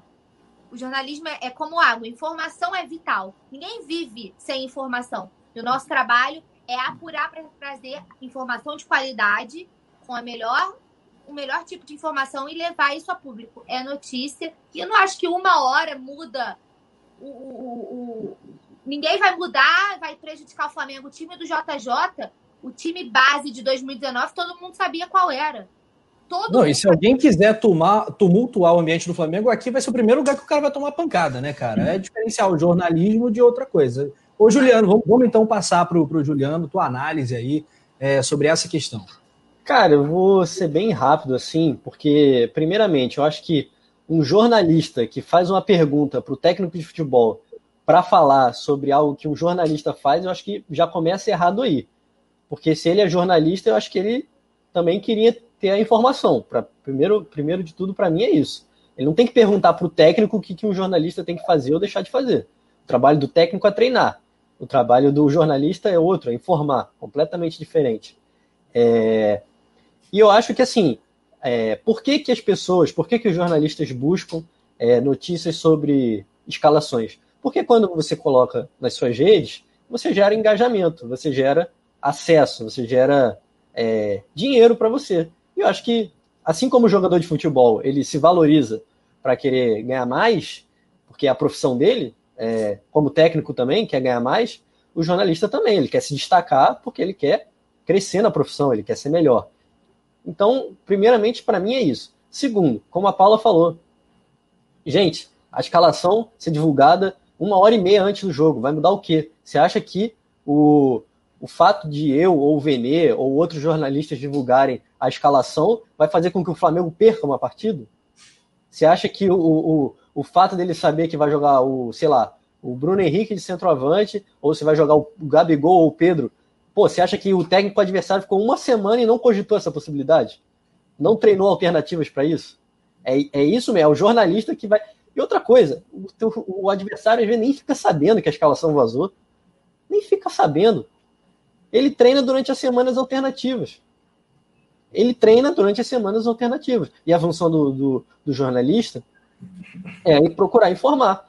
E outra, sobre a, a pergunta em si, falando que, o, o que na pergunta é, é, foi citado que era uma informação equivocada, eu duvido o CN via público falar que ele não treinou com César titular e com Arão na zaga e com João Gomes de volante. Eu duvido, eu tenho 100% de certeza que ele treinou esse time durante a semana e esse time iria jogar contra o Goiás. Por que, que ele mudou? Eu realmente não sei. Mas que esse time era o time que iria jogar, era o time que iria jogar. E eu continuo bancando a informação que eu dei. E o time que ia jogar ia ser César Isla, Arão, Rodrigo Caio, Felipe Luiz, João Gomes, Diego, Everton Ribeiro, é, Arrascaeta, Bruno Henrique e Gabigol. Era esse o time que estava escalado, foi o time que ele treinou durante a semana.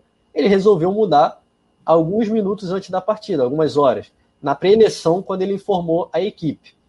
Quem tem fonte dentro do clube sabe que o que ele treinou foi a equipe informada durante a manhã e que na pré-eleição ele informou os jogadores que mudou. Por que, que ele mudou? Não sei. Eu sei que com quem eu conversei, é, vou até confidencializar, falou que mudou, quis mudar o pagode, mudou o pagode na pré-eleição. Então, ele de fato treinou a equipe e resolveu mudar. Por quê? Não sei. Se deu um surto de de simplicidade nele, porque quis botar um, escalou um time mais simples em campo, um time mais sem improvisações, sem nada, mas que ele treinou, ele de fato treinou, e acho que é a função do técnico. Ele achou que a escalação era melhor, tá certo, também acho que era uma escalação melhor, mas que ele não tem que contestar o trabalho de jornalista. Acho que o trabalho de jornalista é informar e o dele é escalar. Tem uma pergunta para você no chat aqui, rapidinho. Você não acha que essa sua informação mudou o que ele queria? Eu acho que não. Eu acho que se ele treinou durante a semana toda e se ele muda a escalação porque essa notícia vazou na imprensa, eu acho que ele é um técnico sem convicção nenhuma. O que eu, o que eu não acho que ele seja, tá? Não acho isso. Não acho que ele tenha mudado a equipe por conta de vazamento, não. Ele falou lá que é, fiz apenas testes para situações específicas de jogo. É, não fez. Assim, eu tenho certeza absoluta que esse foi o time treinado durante a semana é, e que esse time iria jogar e ele resolveu mudar. E deu certo. Parabéns para ele, mas que ele não tem não tem nenhuma ingerência sobre o papel da imprensa, não. Túlio. É, cara, vamos, vamos, pegar o, o, início desse assunto. O início desse assunto foi para uma perseguição que o Vene sofreu, tá? Há tempos, né? Porque no Flamengo a verdade sempre se vazou tudo. Sempre se, a, na época do Jesus também vazou. Também vazou, vazava na época. Ou, ou, não, vazava também. Só, posso só, só Fala aí. Uma, só, só, só uma, uma colocação. A primeira notícia que eu dei na minha vida, na minha vida como jornalista, assim, desde que eu comecei a aparecer mais, foi que o Diego seria titular contra o Independente Del Vale quando o Gabigol estava suspenso. E era o Jorge Jesus, na Recopa. Então, ainda era o Jorge Jesus, porque todo mundo fala, ah, o Pedro vai jogar natural, é o, é o Pedro que vai entrar no lugar do Gabigol e pronto. Não, foi o Diego. Eu dei essa notícia de manhã também. Foi acho que meio-dia, uma hora, o jogo é só à noite. E eu informei que o titular ia ser o Diego. E era Jorge Jesus. Ah, não, porque no Jorge Jesus não vazava. Mentira, vazava também. Isso são coisas naturais. Isso é, e, e, aí, hoje, isso tem uma, uma, vamos dizer assim, uma repercussão maior porque o, porque o time passa por um momento negativo. Isso é uma perseguição que estão fazendo ao Venê, né, já há bastante tempo, de, de, de contestar é, essa questão que o pessoal fala que é X9, é, e aí, isso agora ganhou corpo na imprensa, que isso ficava entre a torcida nas redes sociais contra o Venê, né? E mais algumas outras pessoas e tal. E aí hoje ganhou porque o Diego, né? O Diego incorporou essa coisa de fazer um vídeo falando da fonte, né? E, e aquilo que a gente falou aqui, ele não falou da fonte quando a pauta é positiva. Como eu falei, como é que o discurso do Diego vazou inteirinho, exclamações, frases todas muito bem construídas, para o GE na madrugada é, após a partida contra o Ceará? Quem vocês acham que vazou? Eu coloquei isso hoje no, lá no, no, grupo do clube de membros. Né? Quem foi que vazou? E aí, é essa que, segundo ele também, depois é, repercutiu negativamente internamente, ele em nenhum momento ele contestou. Ele contestou justamente aquilo que incomoda. Panela em cima do Diego falam desde quando o Diego está no Flamengo, irmão. 2017, 2018, 2019, pipoca. Diego nunca reclamou, mas ele vai reclamar agora, ele deve ter os motivos dele, o problema é dele. E aí, cara, essa questão, assim, o jornalismo, ele, ele, ele, ele existe para servir a, so a sociedade, para servir o público. O jornalismo esportivo serve para informar o torcedor. Se eu tiver informação, eu vou dar informação, irmão. Pode ser informação que vai prejudicar o Flamengo, que não vai, que o dirigente vai ficar puto. É, ah, é, véspera, odeio isso. Aí, véspera de. Logo na véspera de jogo, notícia não tem hora para dar, irmão. Você tem a notícia, é verdade, apurou, você dá a notícia. Ponto. Ah, que a fonte tem sigilo, tem que ter sigilo para proteger a fonte, sim. É lei, né? A Constituição, o jornalismo. As pessoas ficam né? lá, carregam na hora de revelar a fonte, pô, amigo. É, o, o, o, o, jornalismo tem, tem, tem o seu código de ética. Há jornalistas ruins, tá? Muitos. Há muitos. Há né? muitos. Que depõem é. contra a profissão que é. depõem contra a profissão, os ruins. E aí o que eu acho engraçado é que todo mundo questiona, questiona o Venê das, das escalações. Eu não sei se o, se o, Juliano já sofreu essa resistência, Também mas, por tá. exemplo, vamos lá. Eu nunca vi ninguém ir lá contestar qualquer tipo de jornalista que vazam uma negociação de patrocínio. Pelo contrário, comemoração, olha, o Flamengo está fechando com patrocínio tal, não sei quantos milhões. Especulação de contratação, ou alguém sabe, quando fala assim: olha, o Flamengo está conversando com o Goiás pelo Michael. Quando vaza essa informação, será que não pode prejudicar a negociação? E aí eu não vejo ninguém se incomodar com isso, né? Uniformes, quando vazam também, né? Vamos, vamos lá. Aí o problema é a escalação. Agora, em 2019, 2020, virou problema. Mas os, os outros assuntos que também podem dar problema para o clube, ninguém fala. Ninguém questiona, porque vários jornalistas têm vários tipos de informações, né? Eu estou terminando já, e aí eu não vejo, né? E aí o que eu vejo é que as mesmas pessoas que pegam, que, que fazem especulações de contratações, que, fa, que fazem especulações de patrocínios, indo lá xingar o Venê, indo lá xingar o Venê, porque o Venê deu a, deu a escalação antes. O Venê tá fazendo o trabalho dele. Eu acho assim, você, como torcedor, você pode ficar puto, porra, estão vazando informação do clube, o caceta. Beleza. O dirigente, beleza. O Rogério Ceni, beleza. Agora, você querer criticar em cima do jornalismo não faz sentido nenhum, irmão. Nenhum, mas nenhum. Aí, outro dia, até me mandou um print, foi até o Zapa, que um cara colocou assim: será que o X9 do Vene é o Túlio? Não, não sou eu, porque se eu tivesse as informações que o Vene tem, eu daria as informações. Eu daria as informações. Eu ia passar para o porque daria, pô. Imagina, coluna, primeira mão, escalação, não sei o quê, contratação, né? Mas o pessoal é seletivo nas informações, né? O pessoal não vai lá, não questiona tudo. Adora a contratação, é o que mais bomba. Chega lá no coluna, tu solta que o Flamengo tá negociando. Ó, o Flamengo tá discutindo e também te... é, terminando, vale muito também de como interpretam. Eu vou dar aqui, ó. Eu fui olhar hoje, fiz questão de olhar hoje como é que o Vene informou pela primeira vez é, eu não vi se o Juliano também deu isso pela primeira vez, mas a, a primeira vez que eu vi foi através do Venê. O Venê colocou o seguinte: Rogério Ceni testa as seguintes mudanças nos treinos. E aí ele fala: César no gol, Arão, papapá, não sei o quê, é, é, João Gomes, não sei o que lá. Já quando começou a debater, já foi dando como se fosse certo ele escalar a equipe dessa forma. Isso entre os torcedores. Já começou assim. E aí eu vou dar um outro exemplo. Eu e, Igor, e o Igor fizemos uma matéria para o coluna do Fla.com. Qual, qual, era a matéria? Internamente, o Flamengo é, é, observa, debate, discute o nome do Renato Gaúcho. Não tem proposta, não entrou em contato com ninguém. O Flamengo discute internamente. Eu recebi mensagem, porra, você está aí é, falando, dizendo que não sei o quê, criando. Que criando, irmão? Eu só informei uma notícia de bastidor de que o nome dele foi levantaram o nome dele lá. Isso não quer dizer que tem negociação, que entrou em contato com ninguém, entendeu? Ponto. E aí as pessoas deturpam, criam-se as narrativas, mas eu acho que se há, tem que ter o questionamento, as pessoas têm que questionar tudo que vaza do clube.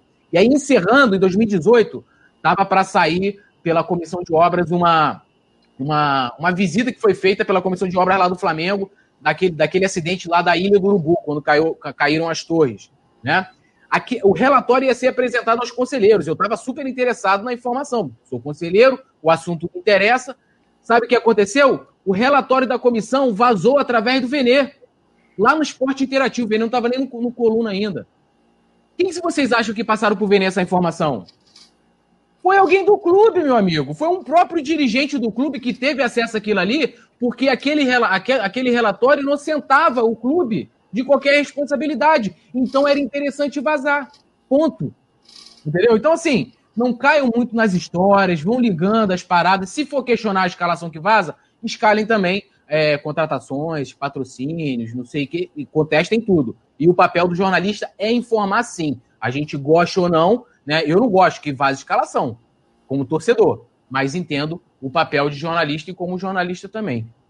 É isso, galera. Nosso tempo esgotou, infelizmente. Amanhã a gente retoma esse papo, porque é, não dá para a gente solucionar isso rápido, é complexo, mas enfim, a gente vai seguir aqui debatendo. Lembrando que no coluna do Fla.com há um conteúdo, assim, uma, é, uma ampla profusão de notícias do Flamengo e tal, com muita apuração. O Juliano é um cara que está sempre aí buscando informações, Túlio também, Paulinha também, tem uma galera super competente que trabalha no site, enfim, aqui no canal a gente está sempre na resenha, nos jogos, tentando jogar aquela energia positiva para o Mengão seguir vencendo. Quinta-feira tem jogo, amanhã tem Super Live de novo, a partir das sete da noite. Valeu, Juliano Cossenza, Fera Braba.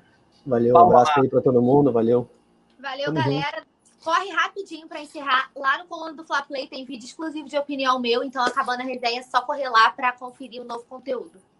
Legal demais. E ele, poeta Túlio, também, sempre um show aqui nos comentários. Valeu, ídolo. Valeu, Túlio. Pode falar. Pode dar tchau. já, já, eu já passamos da hora, já tava pensando que já era tá show de bola. Um abraço, um abraço pro Janjo Matos também. Acho que ele tá precisando dar uma estudada também. vai estudar um pouquinho de jornalismo aí. Um abraço para todo mundo, um beijo. Pode discordar também, tá à vontade, tá tudo dentro de coisa, mas de forma inteligente, né? Tamo pois é, junto. é, cara. Tudo pode ser conversado, debatido. A gente está aqui para isso. Um abraço, nação rubro-negra. Dedão no like antes de sair. Tamo junto. Amanhã tem mais. Valeu.